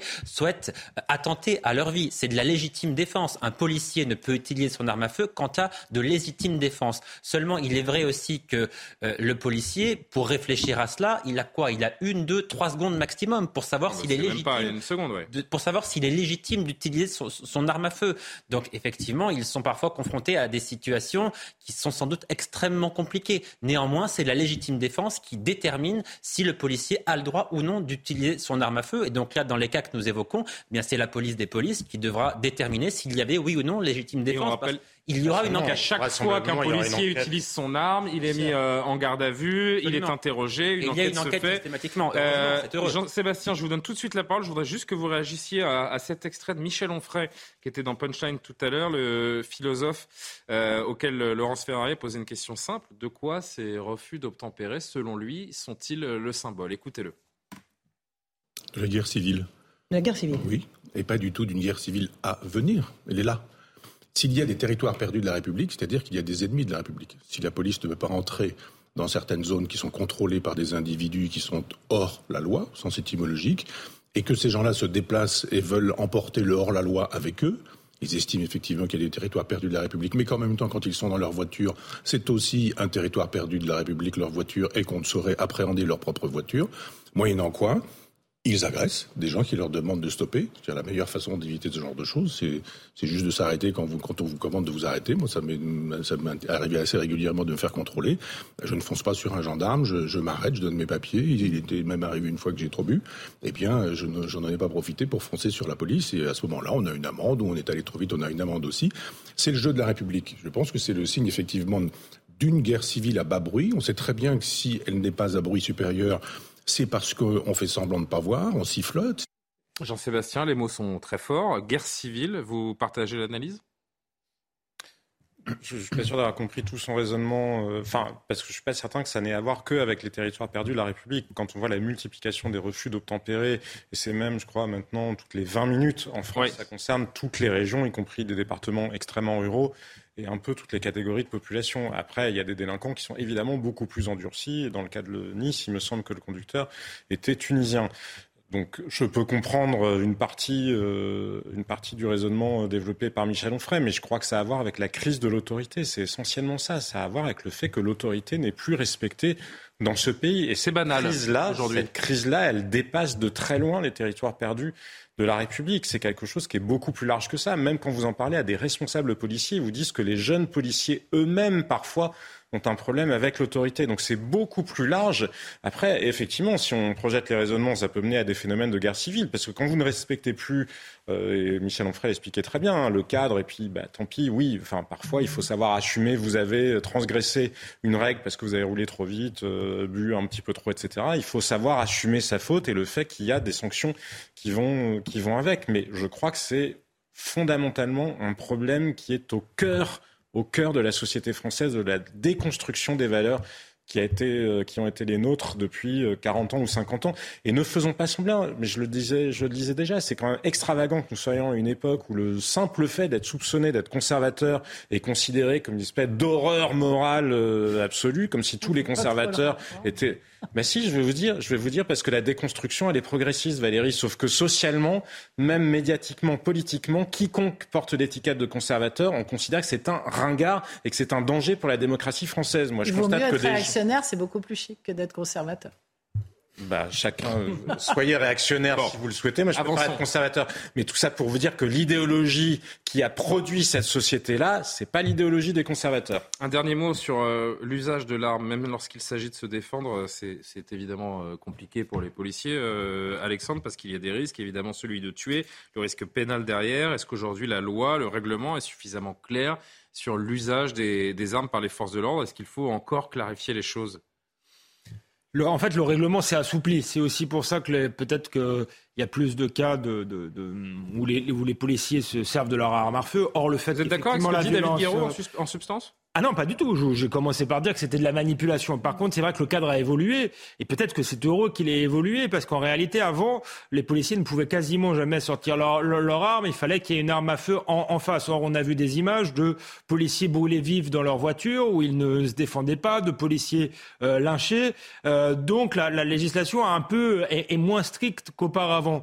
Euh, moi, je pense que c'est plutôt une, une évolution heureuse. Tout à l'heure, on a dit est-ce qu'il faut en passer par une phase dramatique? Il faut sans doute que la peur change de camp. Très longtemps, euh, euh, les, les, les, voyous ne, ne, touchaient pas aux policiers parce qu'ils avaient peur de peines lourdes ou la de perdre. Ne fait plus peur à leur... de, de Maintenant, euh, c'est plutôt les policiers qui, qui ont peur, hélas. Enfin, ils n'ont pas peur, mais qui ne peuvent parfois pas se rendre dans certains territoires, comme le disait Michel Onfray. Donc il y a cette évolution-là.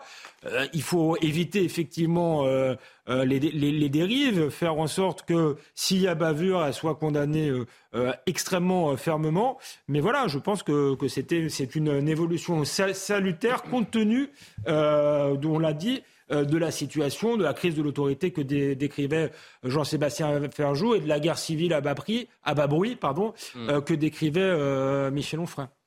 Autre moi, sujet, le, oui. Alors très vite pour conclure. Euh, juste un mot, moi le mot de guerre civile appliqué à ce sujet-là me choque non, parce mais... que non, mais parce qu'une guerre civile, c'est entre des citoyens. Et là, oui. on n'est pas dans une guerre civile entre des citoyens. On est dans une guerre entre Alors, des délinquants, citoyens, entre des aussi. délinquants et des gens qui essayent de faire respecter l'ordre. Et il y a une généralisation dans ce mot guerre civile oui, qui est choquant. Fait, parce que pour le coup, tous les Français ne sont pas des délinquants. Je suis désolée. Il y a, y a c'est pas. pas, c'est pas ce qu'il dit. Bah, c'est une image non, pour. Oui, mais c'est c'est une pas image une bonne pour image, dire qu'aujourd'hui, le, le, peut-être que la menace vient plus de, de l'intérieur que de l'extérieur, avec justement des Ouais. citoyens qui Oui, ne mais- se sentent plus citoyens et appartenir à la même communauté que l'ensemble Oui, de, la nation. pas- Il y a une forme de sécession. Il y a une forme de sécession. On ne peut pas généraliser le fait d'être délinquant et on ne peut pas généraliser le fait de ne pas se soumettre à la loi quand même. Et ça, cette généralisation me semble un petit peu rapide, tout Michel Onfray qu'il est. Autre sujet que, comme je vous le, le disais, et euh, on parle de l'incompréhension totale, la colère des parents de Maxime, cet adolescent tué, c'était il y a une dizaine d'années. À l'âge de 14 ans, son meurtrier, qui avait euh, 3 ans de plus que lui, qui avait 17 ans hein, euh, pour ce, crime, a bénéficié d'une remise de peine pendant laquelle il a agressé un chauffeur de taxi. Les parents sont absolument écœurés. Jeanne Cancard les a rencontrés. Maxime avait 14 ans. Il était décrit par ses proches comme un garçon plein de vie. En août dernier, quand ses parents découvrent que le tueur de leur fils est en liberté, c'est l'effroi. Euh, Aujourd'hui, comment on le vit euh, Oui, dans la colère, ça c'est sûr, tous les trois. Euh, dans la peur, je le redis vraiment, tous les trois, dans la peur. Et clairement, et encore plus notre fille, Pauline. Dix ans après la mort de leur fils, c'est à présent un sentiment d'injustice qui prend le dessus. On a toujours l'impression que nous, on doit se taire, on doit accepter les choses. Ça fait remonter beaucoup de choses. Et on a eu la première, la perte de notre fils, la deuxième, le procès où il nous a ignoré, où il a joué avec tout le monde, et la troisième aujourd'hui où on recommence. Et ses parents se sentent aujourd'hui totalement abandonnés. Personne d'ailleurs de, de, depuis cette affaire n'a pris contact avec nous pour nous expliquer euh, bah voilà, ce qui s'est passé, on l'a laissé sortir. Euh, non, euh, apparemment c'est normal euh, au bout de 10 ans qu'on ait une permission de sortie. Après l'emprisonnement du meurtrier de Maxime, ses parents avaient pourtant prévenu s'il est en liberté, il s'en prendra à quelqu'un d'autre. On voit le profil de, de, cet homme, si on est la famille de la victime, évidemment qu'on devient fou. Jean-Sébastien, un homme qui prend 22 ans pour meurtre, ne fait pas 22 ans de prison? Non, c'est quand même. C'est, droit. c'est, c'est vrai qu'elle peut paraître absurde, ma question, mais. Non, c'est l'état du droit. C'est le constat. et il peut y avoir une logique sur les, sur les remises de peine, sur le principe. Maintenant, il y a l'application. Et l'application, ça supposerait probablement de contrôler beaucoup plus strictement, d'un, les permissions de sortie, et de deux, euh, les remises de peine. Mais la justice en a-t-elle les moyens? La question, c'est celle-là. Les magistrats ont-ils les moyens d'apprécier, euh, d'apprécier la réalité de la dangerosité des individus sur lesquels ils sont amenés à statuer? Mais le sujet pour la société, c'est si collectivement nous ne sommes pas capables de débloquer plus de moyens pour la justice, est-ce qu'on préfère prendre le point de vue de celui qui est en prison, qui potentiellement va être victime d'une forme d'injustice parce qu'on lui refuserait une remise de peine qui finalement pourrait être légitime dans son cas, ou est-ce qu'on prend le point de vue des victimes, de celles des victimes passées ou des victimes euh, à venir, en disant bon bah malheureusement tu t'es rendu coupable de quelque chose, c'est peut-être euh, très dur dans ton cas, mais on n'a pas les moyens d'apprécier si tu as le droit euh, justement à cette forme de clémence. Et ce débat-là, on ne l'a jamais d'un point de vue démocratique, sauf que les magistrats nous l'ont de facto imposé et qu'une certaine idéologie nous l'a de facto imposé. Et du reste, c'est à peu près l'idéologie de M. Dupont-Moretti, qui est garde des Sceaux, tout comme c'était celui de son prédé... ou sa prédécesseur, Mme Nicole Meloubet, qui s'inscrivait euh, intellectuellement, idéologiquement, exactement dans les pas de ceux de Mme Christiane Taubira. C'est pour ça, moi, je vous dis, je ne suis pas contre le principe de la remise de peine en soi. Là, c'était pas, une remise de peine. C'était pas une remise de peine, c'était une permission de 24 heures. De, de, permission ou de remise de peine, mais à quel moment on a une permission le même, le même point qui est l'appréciation de la dangerosité des individus. Si on n'a pas les moyens de le faire, eh ben misons sur le sur la précaution. Pardon, on a inscrit le principe de précaution dans la République. On pourrait peut-être l'appliquer aux citoyens français. Une politique laxiste, qui crée des drames tous les jours. À quel moment on prend que 22 ans de prison pour le meurtre d'un gamin de 14 ans déjà? Enfin, déjà la peine semble pas proportionné euh, à la autre chose. Mais, euh, non, mais quand on a, oui, il, il avait 17 ans. Enfin, je, je, on ne va pas rentrer dans les détails d'une affaire qu'on ne maîtrise pas et je ne vais pas me permettre de, de, vous expliquer pourquoi il a 22 ans. Oui, mais à ce moment-là, dire 24 euh, heures de permission, je ne pense pas que ce soit illégal non plus. Hein. Ah, personne ne dit que c'est illégal. C'est juste, on essaie de comprendre pourquoi est-ce que nous sommes aussi laxistes. Si le premier réflexe, Valérie, si le premier réflexe de cet homme, quand il sort, c'est de recommencer après avoir passé huit ans derrière les barreaux, on peut se poser des questions, en effet, sur euh, le problème de nos prisons, de ce qu'on fait avec nos détenus, parce que là, bah, on marche complètement sur la bah, tête. Si huit ans de prison ne parviennent pas à vous calmer un minimum et que dans les heures où vous sortez, vous agressez quelqu'un. Non, mais visiblement, c'est que ce, ce, monsieur, ce meurtrier, euh, n'est pas à sa place en prison parce que c'est un malade et qu'il devrait être euh, soigné à l'hôpital ou je ne sais quoi. Mais il n'est pas à sa place.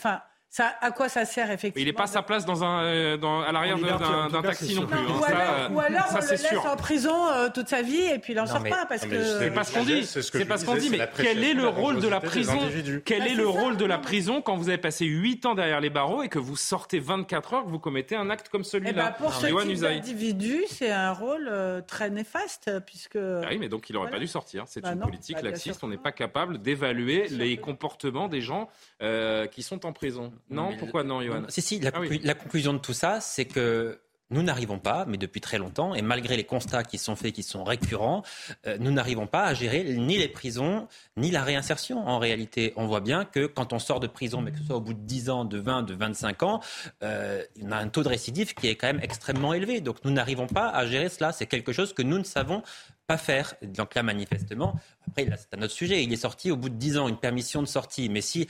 Son avocat qui avait rappelé d'ailleurs qu'il n'y a pas eu d'évaluation psychologique. Hein, mais voilà, mais c'est ce dont L'appréciation de la dangerosité des individus. Il y a, incroyable. Il a besoin d'un psychiatre. Mais il y a des problèmes de moyens parce que des psys qui vont dans les prisons, il y en a extrêmement peu. Hmm. Quand un détenu aurait besoin de voir un psy deux fois par semaine, par exemple, il ne le voit qu'une fois par mois. Alors comment voulez-vous commencer un processus de réinsertion en voyant un psychologue une fois par mois? C'est absolument impossible. C'est pourquoi je vous dis que nous ne savons pas gérer ce qui se passe dans les prisons et donc de fait gérer la réinsertion. Après, là, le problème est différent. C'est une permission de sortie. Mais si cette permission a été autorisée ou délivrée par un juge, par exemple, c'est que la loi permet de le faire. Ça n'est pas forcément le laxisme d'un juge. C'est-à-dire que le, juge applique aussi la loi qui est à sa disposition. il l'interprète il l'interprète, d'accord, mais la loi lui donne la possibilité de le faire. Alors si ça choque tout le monde, et, et effectivement c'est choquant, on voit bien ce qui s'est passé, peut-être la loi n'est-elle pas adaptée, peut-être faut-il supprimer ces permissions de sortie, sitôt en tout cas dans, Peut-être qu'on peut aussi s'interroger sur d'éventuelles responsabilités. Et je rappelle euh, qu'il était condamné donc en 2014 à 22 ans de réclusion pour le meurtre de l'adolescent de 14 ans dans le Doubs en 2012. Il était considéré comme évadé, a précisé le parquet, parce qu'il n'a pas regagné la prison au terme d'une journée de permission de sortie. Mais pourquoi l'a-t-on laissé sortir? Est-ce qu'il faut une enquête sur, l'administration, sur euh, le juge qui l'a laissé sortir? Est-ce qu'à un moment, on peut dire que quelqu'un n'a pas fait son boulot? Ben vous avez raison. C'est ce que j'allais vous dire. Il y a un terme que Jean-Sébastien Ferjou aime bien, c'est celui de responsabilité, responsabilité politique. On pourrait imaginer que certains ministres qui échouent euh, démissionnent plutôt que d'écrire euh, des livres. Je ne parlais pas spécialement d'Olivier Véran, mais on pourrait imaginer que les magistrats, les juges, euh, aient des comptes à rendre. Moi, je pense que ce serait normal, c'est une profession comme une autre. Et quand euh, il y a ce genre d'affaires, moi, j'aimerais bien entendre euh, celui qui a libéré cet individu, qu'est-ce qui a motivé son jugement. Euh, il, il, a visiblement même pas pris la peine d'appeler, personne n'a pris la peine d'appeler la, la, famille de la, la victime. Donc là, il y a une question. Alors ça, légalement, les, les, personne n'est tenu de le faire. Faut que les juges soient, soient, responsables et, à un moment, et voire punis s'il y a eu faute, s'il y a eu mauvaise interprétation. Ensuite, euh, le problème, c'est que ça va être compliqué à mettre en place. Il faudra le, euh, le mettre en place. Mais effectivement, comme l'a dit aussi Jean-Sébastien Ferjou et comme on l'avait vu avec le mur des cons, il y a dans une partie de la justice une certaine idéologie euh, qui domine et qui n'est peut-être pas adaptée à l'époque. Et dans ce cas-là, il faut sans doute revoir la, la, loi, se dire que les remises de peine, on, on, on, ne fait plus. moi, par exemple, sur l'interprétation enfin, de, de, la peine, il y a, il y a en France n'y a pas de peine automatique, si vous voulez. Il y a dans l'individualisation. Ah, voilà, je cherchais le terme. Merci. Individualisation de la peine. Philosophiquement, à la base, je trouve ça logique parce qu'on peut avoir des circonstances atténuantes, des circonstances aggravantes. Euh, mais il se trouve que euh, cette individualisation de la peine semble se traduire par une forme de l'acte. C'est pour ça que la, la, la, question des peines penchées doit, à mon avis, de nouveau se, se poser. Un dernier extrait sur, ce, sur cette affaire, et Jean-Sébastien, vous concluez. Mathieu Vallet du syndicat des commissaires de police, syndicat indépendant des commissaires de police. Aujourd'hui, c'est ça qui tombe par rond. Et c'est ça qui manque dans notre société, c'est du bon sens. Tout le monde sait très bien que quand on a un profil à 17 ans qui tue quelqu'un, euh, une victime de 14 ans, lorsqu'on voit la procédure, lorsqu'on a eu dans la presse des extraits de ses auditions, de son instruction et de ce qu'il a dit en jugement, euh, bon, de bonsoir, il fait peur ce, ce, ce, jeune homme. Et vous imaginez, c'est la double peine pour les victimes. Leur fils a été tué et qu'en plus ils savent que cette personne au bout du temps elle est ressortie qu'elle a voulu nouveau tuer un chauffeur de taxi. Donc oui, des places de prison pour protéger les victimes, pour protéger la société. Après évidemment que la on est tous d'accord. Hein, mais enfin, moi, je suis d'abord d'accord pour que ces gens-là soient enfermés et qu'ils ne refassent pas des nouvelles victimes. On va me dire, ils vont ressortir un jour. Oui, bah, pendant 22 ans, au moins, on sera tranquille. Jean-Sébastien, un dernier commentaire mais Je crois que la, la question, elle est très très simple. Elle est politiquement explosive, mais elle est intellectuellement très simple à comprendre. Si nous n'avons pas les moyens d'apprécier la dangerosité d'un individu pour lui accorder une permission ou pour lui accorder une remise de, de peine, Qu'est-ce qu'on décide de faire? Est-ce qu'on décide d'être dans une forme d'arbitraire en refusant à tous les autres détenus, à tous les détenus en général, dont la majorité probablement aurait eu droit à une permission ou à un, une remise de peine au motif que parmi eux il y a des dangereux mais on ne sait pas l'apprécier? Ou alors, est-ce qu'on décide qu'on protège le reste de la société et que finalement, bah, tant pis pour cette part d'arbitraire? Cette question, elle est très simple. C'est une question de volonté politique et quasiment de politique pénale et d'intention de, de, politique pénale. De morale, de dignité également, parce que je me mets de... Il suffit de le trancher. Je me mets à la place de cette famille. Hein. Je me mets à la place de cette famille qui a perdu son, mais bien sûr, son, mais son jeune fils et qui voit que le, le, meurtrier est laissé dans mais, la nature pour je... commettre d'autres crimes. Mais vous pouvez très bien imaginer aussi qu'on vous raconterait le cas de quelqu'un qui euh, irait très bien et puis on viendrait euh, enfin qui aurait été emprisonné, qui serait oui, dans la rédemption, vu, hein, et puis on vous dirait, mais oui, mais vous voyez, euh, puisqu'on a décidé qu'il n'y avait plus du tout de, ni de remise de peine,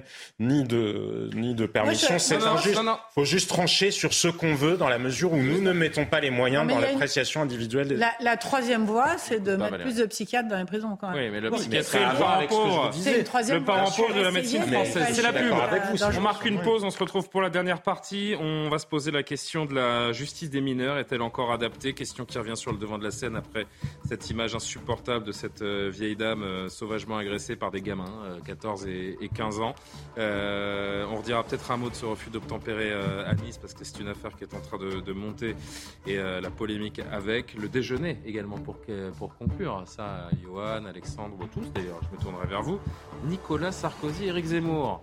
Rapprochement? Début de rapprochement? Politique? Privé?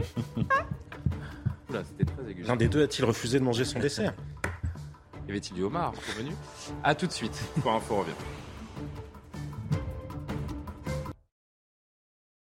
De retour, de retour. Oui, on me voit. De retour sur le plateau de Soir Info en direct sur CNews. L'actualité, Adrien Spiteri, on poursuit les débats. Météo France place 13 départements français en vigilance orange aux orages. Ces orages devraient être accompagnés de grêles et de rafales de vent pouvant atteindre les 100 km/h. Les Bouches-du-Rhône, le Vaucluse, le Gard et l'Hérault sont notamment concernés.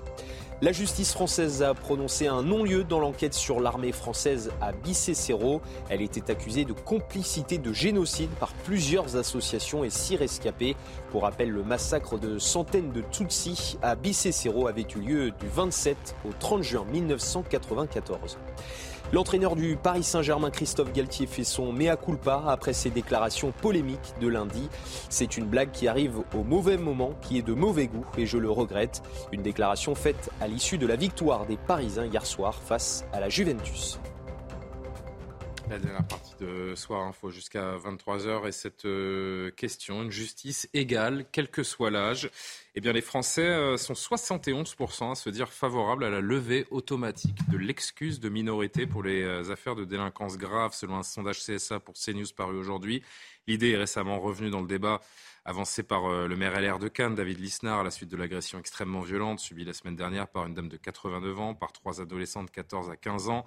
Euh, l'édile a ainsi euh, écrit au ministère de l'Intérieur, Gérald Darmanin, lui demandant que les auteurs de tels actes puissent être considérés comme des justiciables à part entière, sans excuse de minorité. 71%, c'est assez majoritaire, c'est le moins qu'on puisse dire, Yohann Usaï, face à une jeunesse de plus en plus violente. Est-ce que cette justice des mineurs est adaptée? Les Français semblent dire non. Bon, ah, dans le cas de Cannes, c'est particulier puisque ce sont des, des adolescents qui ont 14 ans. Mmh. Donc de fait, ce, ne sont pas des adultes. Ce ne sont pas des adultes. Ça, c'est une certitude. La question peut se poser quand on a 16 ou 17 ans. C'est différent. Parce que de, 14 ou 16 ans, ça n'est pas la même chose. Mmh. Deux ans à cet âge-là, c'est quand même quelque chose d'assez important. Euh, alors je peux concevoir que la justice des mineurs ne soit plus adaptée, dans certains cas, effectivement, pour des gamins de 16 ans, mais qui ont déjà un casier judiciaire long comme le bras, euh, qui ont déjà causé beaucoup de tort à la société. C'est le cas pour l'un de ces jeunes de 14 à 15 ans. On va le voir dans un instant. Mais compte tenu de cette excuse de minorité, eh bien, euh, sont quand même le plus souvent euh, en liberté, euh, avec peut-être un contrôle, mais qui n'est pas suffisant. Et de fait, ils peuvent donc à nouveau faire ce qu'ils veulent, entre guillemets.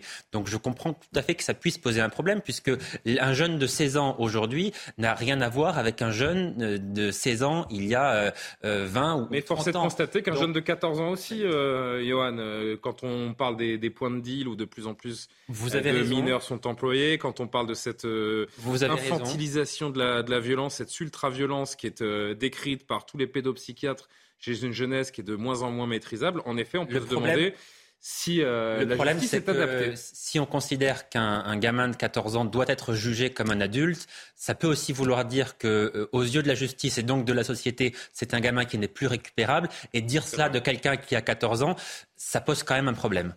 Est-ce qu'un gamin de 14 ans qui euh, assène un tel coup à une dame de 80 est encore récupérable? Est-ce que la justice des mineurs est adaptée? Mais Moi, je ne suis pas sûr que ça veut dire qu'il n'est pas récupérable. Il ne va pas aller en prison euh, à vie. Euh, mais qu'il soit enfermé pendant un bon moment parce qu'il constitue une menace pour la société. Parce qu'il ne faut jamais oublier que la prison, ça peut être un outil de rédemption dans le meilleur des cas. Je le souhaiterais, j'y crois pas. On l'a vu dans le sujet précédent. J'y hein. crois pas beaucoup, j'y crois même pas du tout. Mais bon, si on améliorait, si on faisait plus de prisons, si on avait plus de, ce serait peut-être possible. Mais le, premier rôle de la prison, c'est quand même de mettre à l'abri de la société, c'est de protéger la société. À partir de ce moment-là, si ces individus-là, qu'ils aient 13, 14, 15 ou 16 ans... J'ai envie de dire, quand on, est capable, quand on est capable de tabasser une vieille dame de 89 bah ans, on est capable d'aller en prison. Vous avez la réponse, je pense qu'il faut les mettre en prison, effectivement. Ouais, je suis tout ou dans un centre fermé. Valérie et Jean-Sébastien. Non, je suis tout à fait d'accord, Julien, avec ce que vous êtes en train de dire, et c'est absolument euh, terrible et terrifiant, et je ne pensais pas que j'irais ça euh, un jour. Mais si euh, vous êtes capable de tabasser une bonne femme de 80 ans par derrière et de la foutre par terre pour lui piquer son sac, quel que soit l'âge, vous méritez euh, hein, une, sanction, euh, une sanction grave. Et ce que je voudrais rajouter à ça, oui, la prison n'est pas un lieu de rédemption, mais quel que soit l'âge, c'est la même chose aussi. Mais ce que je crois, et j'ai l'impression, c'est qu'aujourd'hui, il y a beaucoup de jeunes qui se disent, bah, de toute façon, je suis mineur, donc je passerai entre les gouttes. Et on revient un petit peu à l'histoire du refus d'obtempérer de tout à l'heure, c'est-à-dire qu'il y a un moment quand même où il faut euh, expliquer aux gens que ce qu'ils font, c'est grave en fait. Et, en fait, s'ils ont 15 ans, eh ben, c'est déjà grave. C'est encore plus grave peut-être quand on a 15 ans d'arriver à faire des choses comme ça. Alors est-ce que la prison est la seule façon de dire à un mineur de 15 ans qu'il vient de faire un truc vraiment très très grave? Moi, je n'ai pas de réponse à cette question. Est-ce que c'est une autre forme de prison qu'il faut envisager? Et on revient sur, euh, on revient sur euh, ce récidiviste qui n'a pas eu de psychiatre, parce que dans ce pays, on n'arrive pas à s'occuper des gens, en fait. Mais euh, on ne peut pas continuer à laisser des mineurs en liberté sous prétexte qu'ils sont mineurs. C'est juste ça. Parce qu'en fait, ils sont livrés à eux-mêmes et ils vont recommencer. C'est presque de la non-assistance à, mineurs en danger parce que, mais bien sûr, euh, quand on voit les parents dans ce cas-là, euh... exactement, et c'est pas les parents qui vont les aider et ils vont pas s'en sortir. Après, donc euh, autant s'en occuper rapidement. Sous quelle forme, je ne sais pas. Si ça pouvait ne pas être la prison, ce serait mieux. Mais le laxisme n'est pas une solution pour moi. Jean-Sébastien Ferjou. La justice doit-elle se montrer plus ferme à l'égard des jeunes délinquants et, et répondons à cette question. Est-ce qu'il faut, selon vous, lever l'excuse de minorité dans notre justice mais le problème, c'est qu'on peut se poser la question ici et y apporter chacun notre réponse avec notre sensibilité. Ça ne change pas grand-chose à ce qui se passe effectivement. C'est ça le sujet. C'est que je comprends la question que vous posiez dans le sondage euh, CNews. On peut comprendre la réponse comme ça de manière euh, théorique. Mais vous pouvez changer la loi, changer l'âge à partir duquel vous basculez justement dans l'excuse de, enfin, ou à partir duquel ne s'applique plus l'excuse de minorité. de minorité. Ça ne changera pas l'application que les magistrats. Aujourd'hui, c'est 16 ans. Hein. Vous pouvez être condamné théoriquement, enfin, vous pouvez être passible de 30 ans de prison si les magistrats de toute façon décident d'appliquer la loi telle que ça leur convient. Le principe d'individualisation des peines on en revient à rien. Donc le sujet, ça n'est pas celui-là. C'est une question qui est quasiment, euh, enfin, elle est, elle est presque gratuite, elle est un mmh. peu vaine malheureusement. On peut se poser d'autres questions. Regardez aux États-Unis, par exemple, les procureurs sont élus. Ils sont élus en proposant de mettre en œuvre une politique pénale. Alors ça pourrait être de dire, euh, se faire élire sur la plateforme que vient de développer Valérie Lecable en disant, euh, voilà, si on est capable de s'attaquer à une vieille dame, et eh ben, à, partir de tel âge, nous ferons en sorte que les gens soient condamnés et aillent en prison. Et puis, n'ai pas dit aillent en prison. J'ai dit que j'aimerais autant. Non, non, mais soit enfermés. Il y a une autre solution. Non, mais en tout cas, qu'est-ce qu'on fait On peut se faire élire sur une plateforme. Qu'on la laisse pas. Non, mais exactement. Mais ça peut être, ça pourrait être euh, une piste, comme on pourrait décider de revoir la composition de la magistrature. On a déjà ouvert le corps de la magistrature en l'ouvrant à des avocats notamment, etc. Je pense qu'on peut aller plus loin. Il y a une seule école qui, on voit bien, avec un moule idéologique qui est quand même très très fort, même si les magistrats ne sont pas des petits pois et évidemment sont capables de penser par eux-mêmes et n'ont pas tous les mêmes opinions politiques, mais on pourrait aller plus loin dans la diversification justement du profil des magistrats. Et c'est une réflexion, j'ai envie de vous dire, je pensais à un autre truc, hein, juste pour finir, qui paraît totalement absurde, mais quand je voyais aujourd'hui que ça a été perçu comme un scandale que certains établissements scolaires interdisent les claquettes chaussettes, ben, de toute façon, une société... Ah, même pas vu ça. Oui, bah oui, c'est devenu une atteinte aux droits de l'homme parce que je sais pas quel établissement a décidé qu'on ne pouvait pas aller à l'école en claquettes chaussettes parce qu'on ah, risque de glisser. Ah, c'est dommage que je l'ai pas vu passer, on aurait fait un thème. On peut considérer que c'est une règle absurde. On peut, je m'en fiche un peu, à vrai dire. En revanche, ce qui est certain, c'est qu'il faut des règles. Mais quand vous avez une société qui passe son temps à avoir des débats pour dire est-ce que c'est acceptable d'empêcher les gens d'aller à l'école en claquettes chaussettes On s'en fout sérieusement si c'est interdit. Eh ben allez-y autrement, vous n'allez pas en mourir. Oui, mais à partir du moment où le début du parcours il commence comme ça, eh ben derrière on arrive là. Il Je voudrais juste non Valérie, s'il vous plaît. Je voudrais juste qu'on qu'on en sache un petit peu plus, vous donner un petit peu plus d'informations sur le profil de ces euh, fameux adolescents qui ont agressé la dame à, à Cannes. Amaury Bucco du service police-justice nous donne justement plus de détails.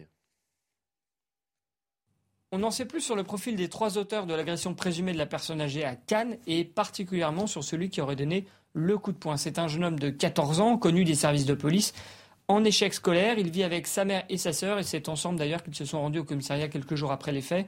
Non pas en réalité pour se rendre, mais pour expliquer que le jeune, le jeune homme était allé chez le coiffeur plusieurs jours avant l'agression et qu'il ne pouvait donc être la personne recherchée puisqu'il n'avait pas la même coupe de cheveux. Contacté par la police, le coiffeur a néanmoins démenti, c'était donc un faux alibi fabriqué de toutes pièces par la famille. L'arracheur présumé du sac à main est âgé de 15 ans, il est lui aussi en échec scolaire, il est décrit comme proche du précédent, il traînait souvent en ville ensemble. Euh, sa mère a, quant à elle, collaboré avec la police. Quant au dernier, il a eu un rôle relativement passif, comme on le sait. Il a à peu près la même tranche d'âge que les précédents et il est décrit comme un suiveur. Il y aura une réaction. Non, effectivement, on se rend bien compte qu'il y a un problème de toute façon avec les mineurs. D'ailleurs, on, le voit, un certain nombre de bandes organisées se servent des mineurs pour commettre des délits parce qu'ils savent qu'ils risquent beaucoup moins. Donc, ça prouve bien qu'il y a un problème. Néanmoins, euh, ces mineurs, on parle de ceux de Cannes, par exemple, mmh. qui ont 14-15 ans. Bon, là, ils sont en centre de, de, rétention éducatif, en centre éducatif fermé. Centre éducatif fermé. Euh, la prison. Faut-il mettre des mineurs en prison? Bon, on, peut mettre des mineurs en prison. Supposons qu'on mette ces mineurs en prison, par exemple. Alors, ils sont condamnés à 5-10 ans. Donc, ils ont 14 ans, ils vont ressortir, ils auront 20, 25 euh, ans. Bon. Ils ressortent dans quel état? Est-ce qu'ils ne seront pas pires ça, que quand le ils rôle de la prison. Non, mais... ça, c'est le rôle de la prison. Oui, Posons-nous les bonnes questions Mais après. Comme, comme, comme aujourd'hui, la prison ne sait pas réinsérer. Ah oui. La prison ne sait pas s'occuper de ces questions-là. Si vous mettez un Ah, gamin... mais dans ce cas-là, oui, mais s'il y a une excuse à tout. Oui, c'est ça. Non, pardon. On les met pas en prison parce que la prison Ah, ne, ne remplit pas le rôle qu'elle devrait remplir. mais- précisément, précisément cet argument-là. Euh, Lequel? Effectivement, l'argument de dire, voilà, un gamin de 15 ans va en prison pendant 5 ou 10 ans. Ouais. Bon, effectivement, pendant 5 ou 10 ans, il ne sera plus dangereux pour la société. Mais si quand il ressort, il est Ah oui. encore plus dangereux pour la société. tout l'intérêt de la prison, c'est de est punir et réinsérer. Pardon, pardon, mais c'est encore pire. Si nous ne Oui, mais il faut pas voir les choses comme ça, le- euh, Johan, puisque la prison a vertu de réinsertion. euh, Non, ça c'est faux, euh, pardon. bon. Ça, c'est- Elle, ça, c'est elle- faux. c'est- elle est supposée. euh, Elle est supposée, mais dans les Non, faits, ça ne ça, fonctionne faut pas. Ah oui, mais dans les faits, il y a plein de choses qui fonctionnent pas. Et dans les faits, un gamin de 14 ans on a- ne le- devrait jamais tabasser une vieille on dame est de le pays qui est 89 censé ans. avoir l'électricité la moins chère d'Europe. Mais bon, la réalité, c'est. Encore. Non, mais le problème, c'est qu'il Allez, faut, dernier mot faut trouver des solutions alternatives à la prison. Je pense qu'on est tous d'accord là-dessus aussi.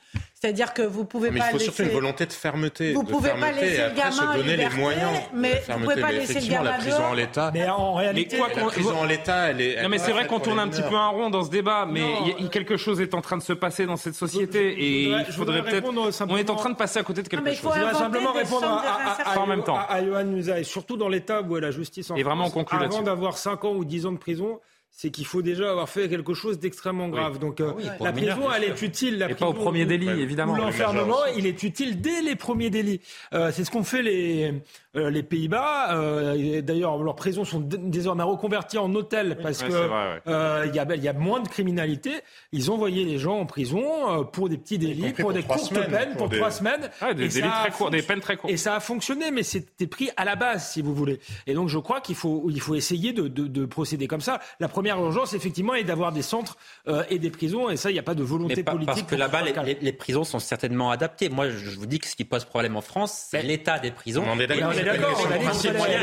La première chose, c'est d'en construire. Mais on est tous Bon. d'accord là-dessus. ça. Allez, on va avancer avec euh, notre dernier sujet, retour à, à la politique. Euh, selon les informations d'Europe 1, Nicolas Sarkozy et Éric Zemmour ont- se sont entretenus lors d'un déjeuner qui s'est passé hier euh, dans les bureaux du 8e arrondissement de l'ancien chef de l'État. L'initiative de Éric Zemmour, d'Éric Zemmour, l'ancien chef euh, de l'État qui avait décliné les précédentes sollicitations euh, pour éviter toute polémique lors de la campagne présidentielle. Gauthier Lebret a plus d'informations à nous donner sur ce déjeuner.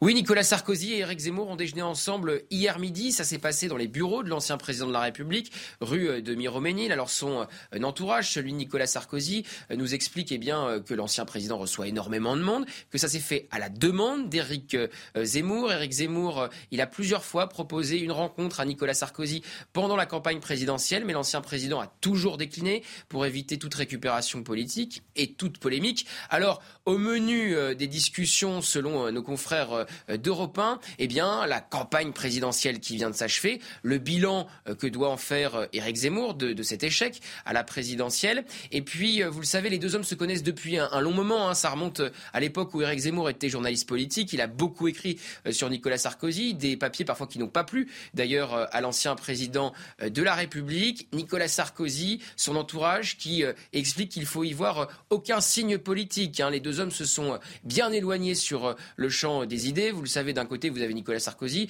qui n'a pas voulu appeler à voter pour qui que ce soit, y compris euh, Valérie Pécresse des Républicains au premier tour, et qui a soutenu clairement Emmanuel Macron au second tour, qui a même cherché parfois des liens entre les Républicains et euh, En Marche pour euh, les législatives. Et de l'autre côté, vous avez Éric Zemmour qui, euh, battu au premier tour, a appelé, contraint et forcé, à voter pour Marine Le Pen. Donc, selon l'entourage de Nicolas Sarkozy, aucun signe politique, un déjeuner en bonne et due forme à la demande d'Éric Zemmour et l'ancien président qui ajoute eh bien, qu'il reçoit énormément de monde rue de Miroménil, donc Éric Zemmour compris.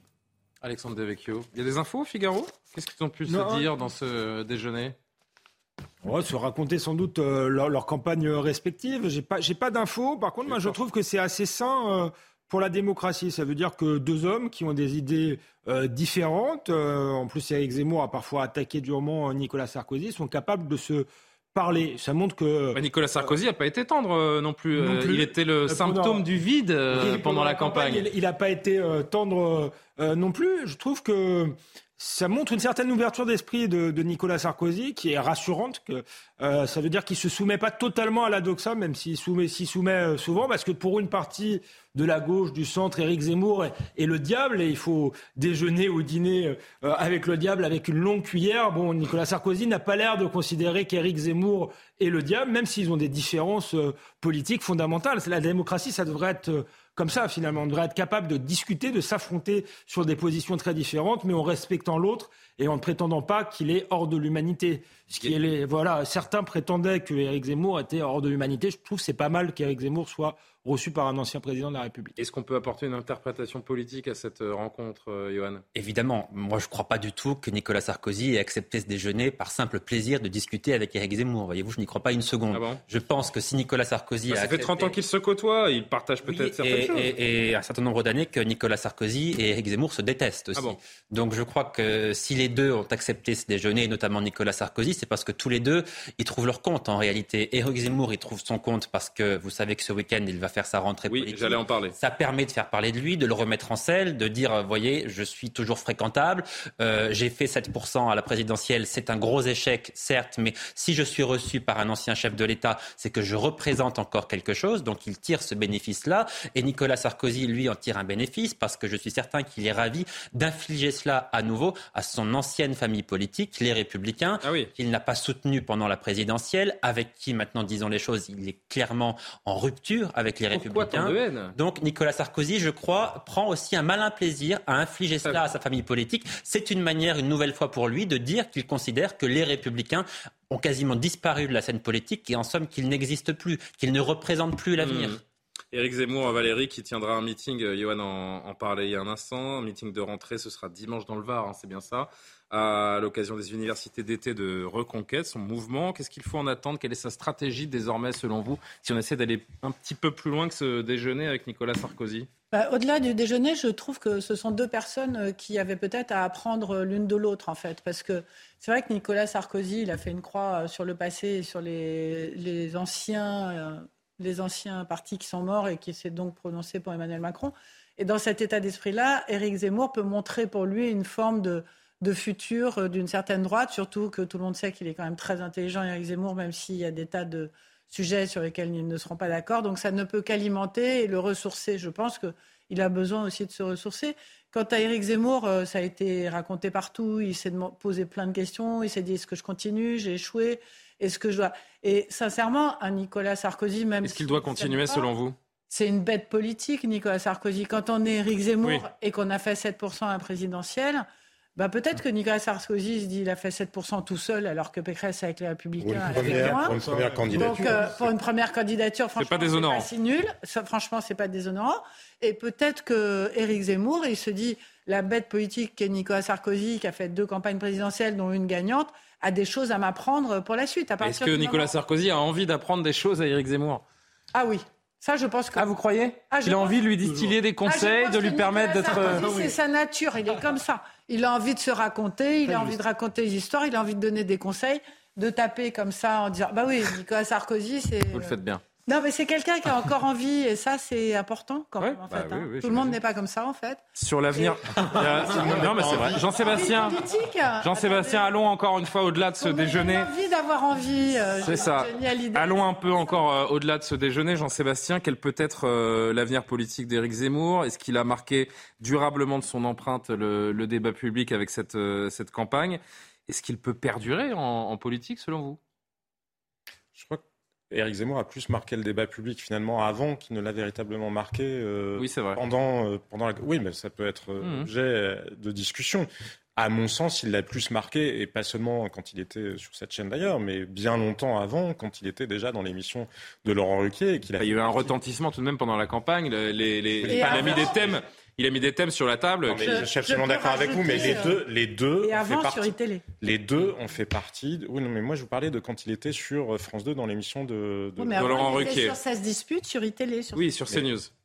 Allez-y. Mais parce que les deux, chacun dans leur registre, ont fait partie de ceux qui ont pu changer le, périmètre de la droite. Vous savez, la fameuse euh, fenêtre euh, d'Overton, ce qu'on a le droit de dire dans un débat sans se faire traiter de fasciste, de raciste. Et c'est ça qui est d'ailleurs assez particulier de la part de Nicolas Sarkozy quand on voit son évolution, puisqu'il est devenu plus, euh, je sais pas comment Consensuel. plus, oui, plus consensuel, voilà, ne pas dire convenu. Oui. Là où il a fait partie de ceux qui ont largement contribué à la refondation intellectuelle de la droite et qui avaient fait beaucoup bouger les lignes de ce qu'il était possible de dire, de faire, justement, tout en restant dans le champ de la République et de la démocratie. Donc c'est intéressant de voir ces deux-là se retrouver. Après, pour, euh, pour Éric Zemmour, oui, l'enjeu, puisque c'est la question que, que vous posiez, tout le monde voit bien qu'il y a les européens. Il y a un enjeu qui est, vous gérez, il y a un trésor de guerre avec euh, les finances publiques, vous le disiez, 7% à la présidentielle. Mine de rien, ça n'est pas déshonorant quand c'est une première campagne pour quelqu'un qui n'avait jamais euh, été en quête de mandat électoral Mhm. auparavant.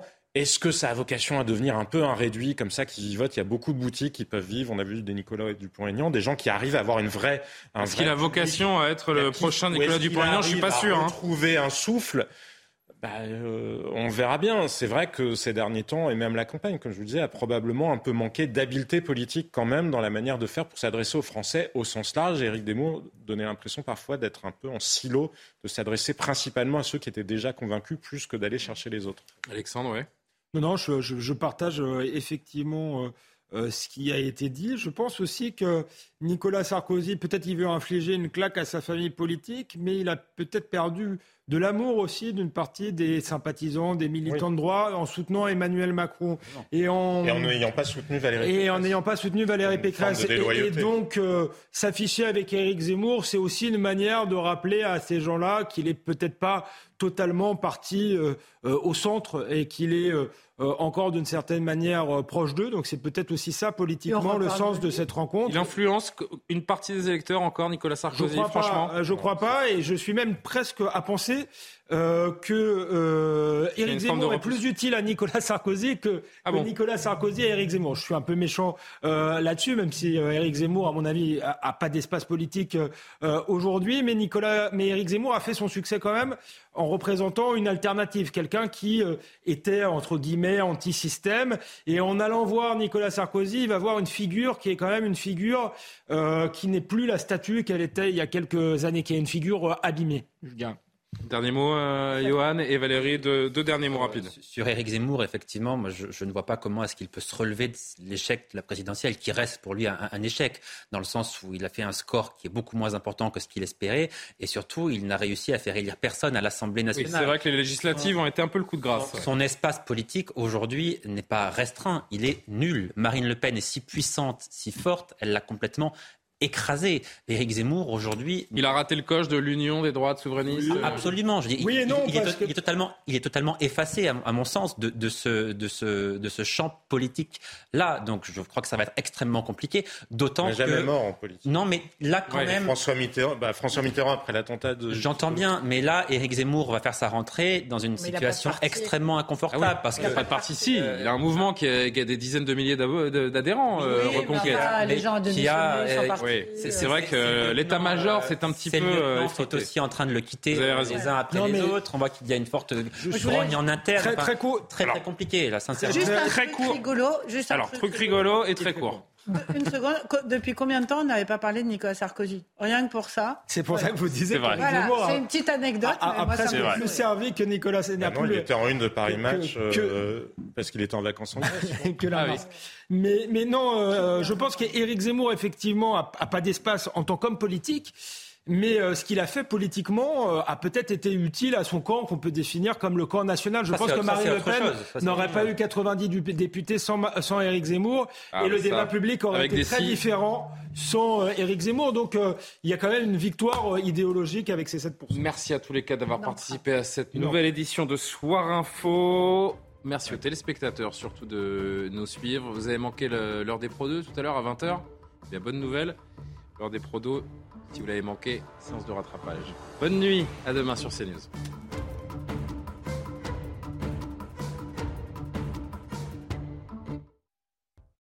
L'Olympique de Marseille s'incline de but à 0 face à Tottenham après avoir fait jeu égal avec les Spurs en première mi-temps.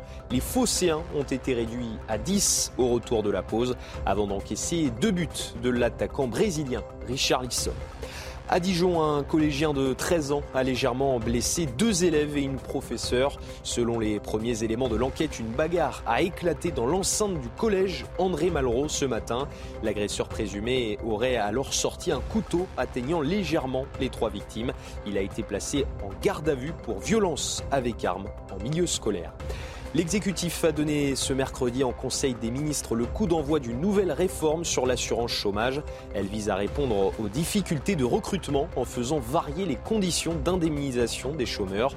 Pour le gouvernement, cette réforme est une des conditions pour atteindre l'objectif du plein emploi. Et puis à Paris, un plan de sobriété énergétique devrait être bientôt annoncé par la maire de la ville, Anne Hidalgo. La sobriété énergétique, la protection des Parisiens et l'accélération de la transition énergétique sont les trois priorités selon la municipalité. La ville dit notamment vouloir lancer 15 centrales d'énergie solaire, dont 3 en 2023.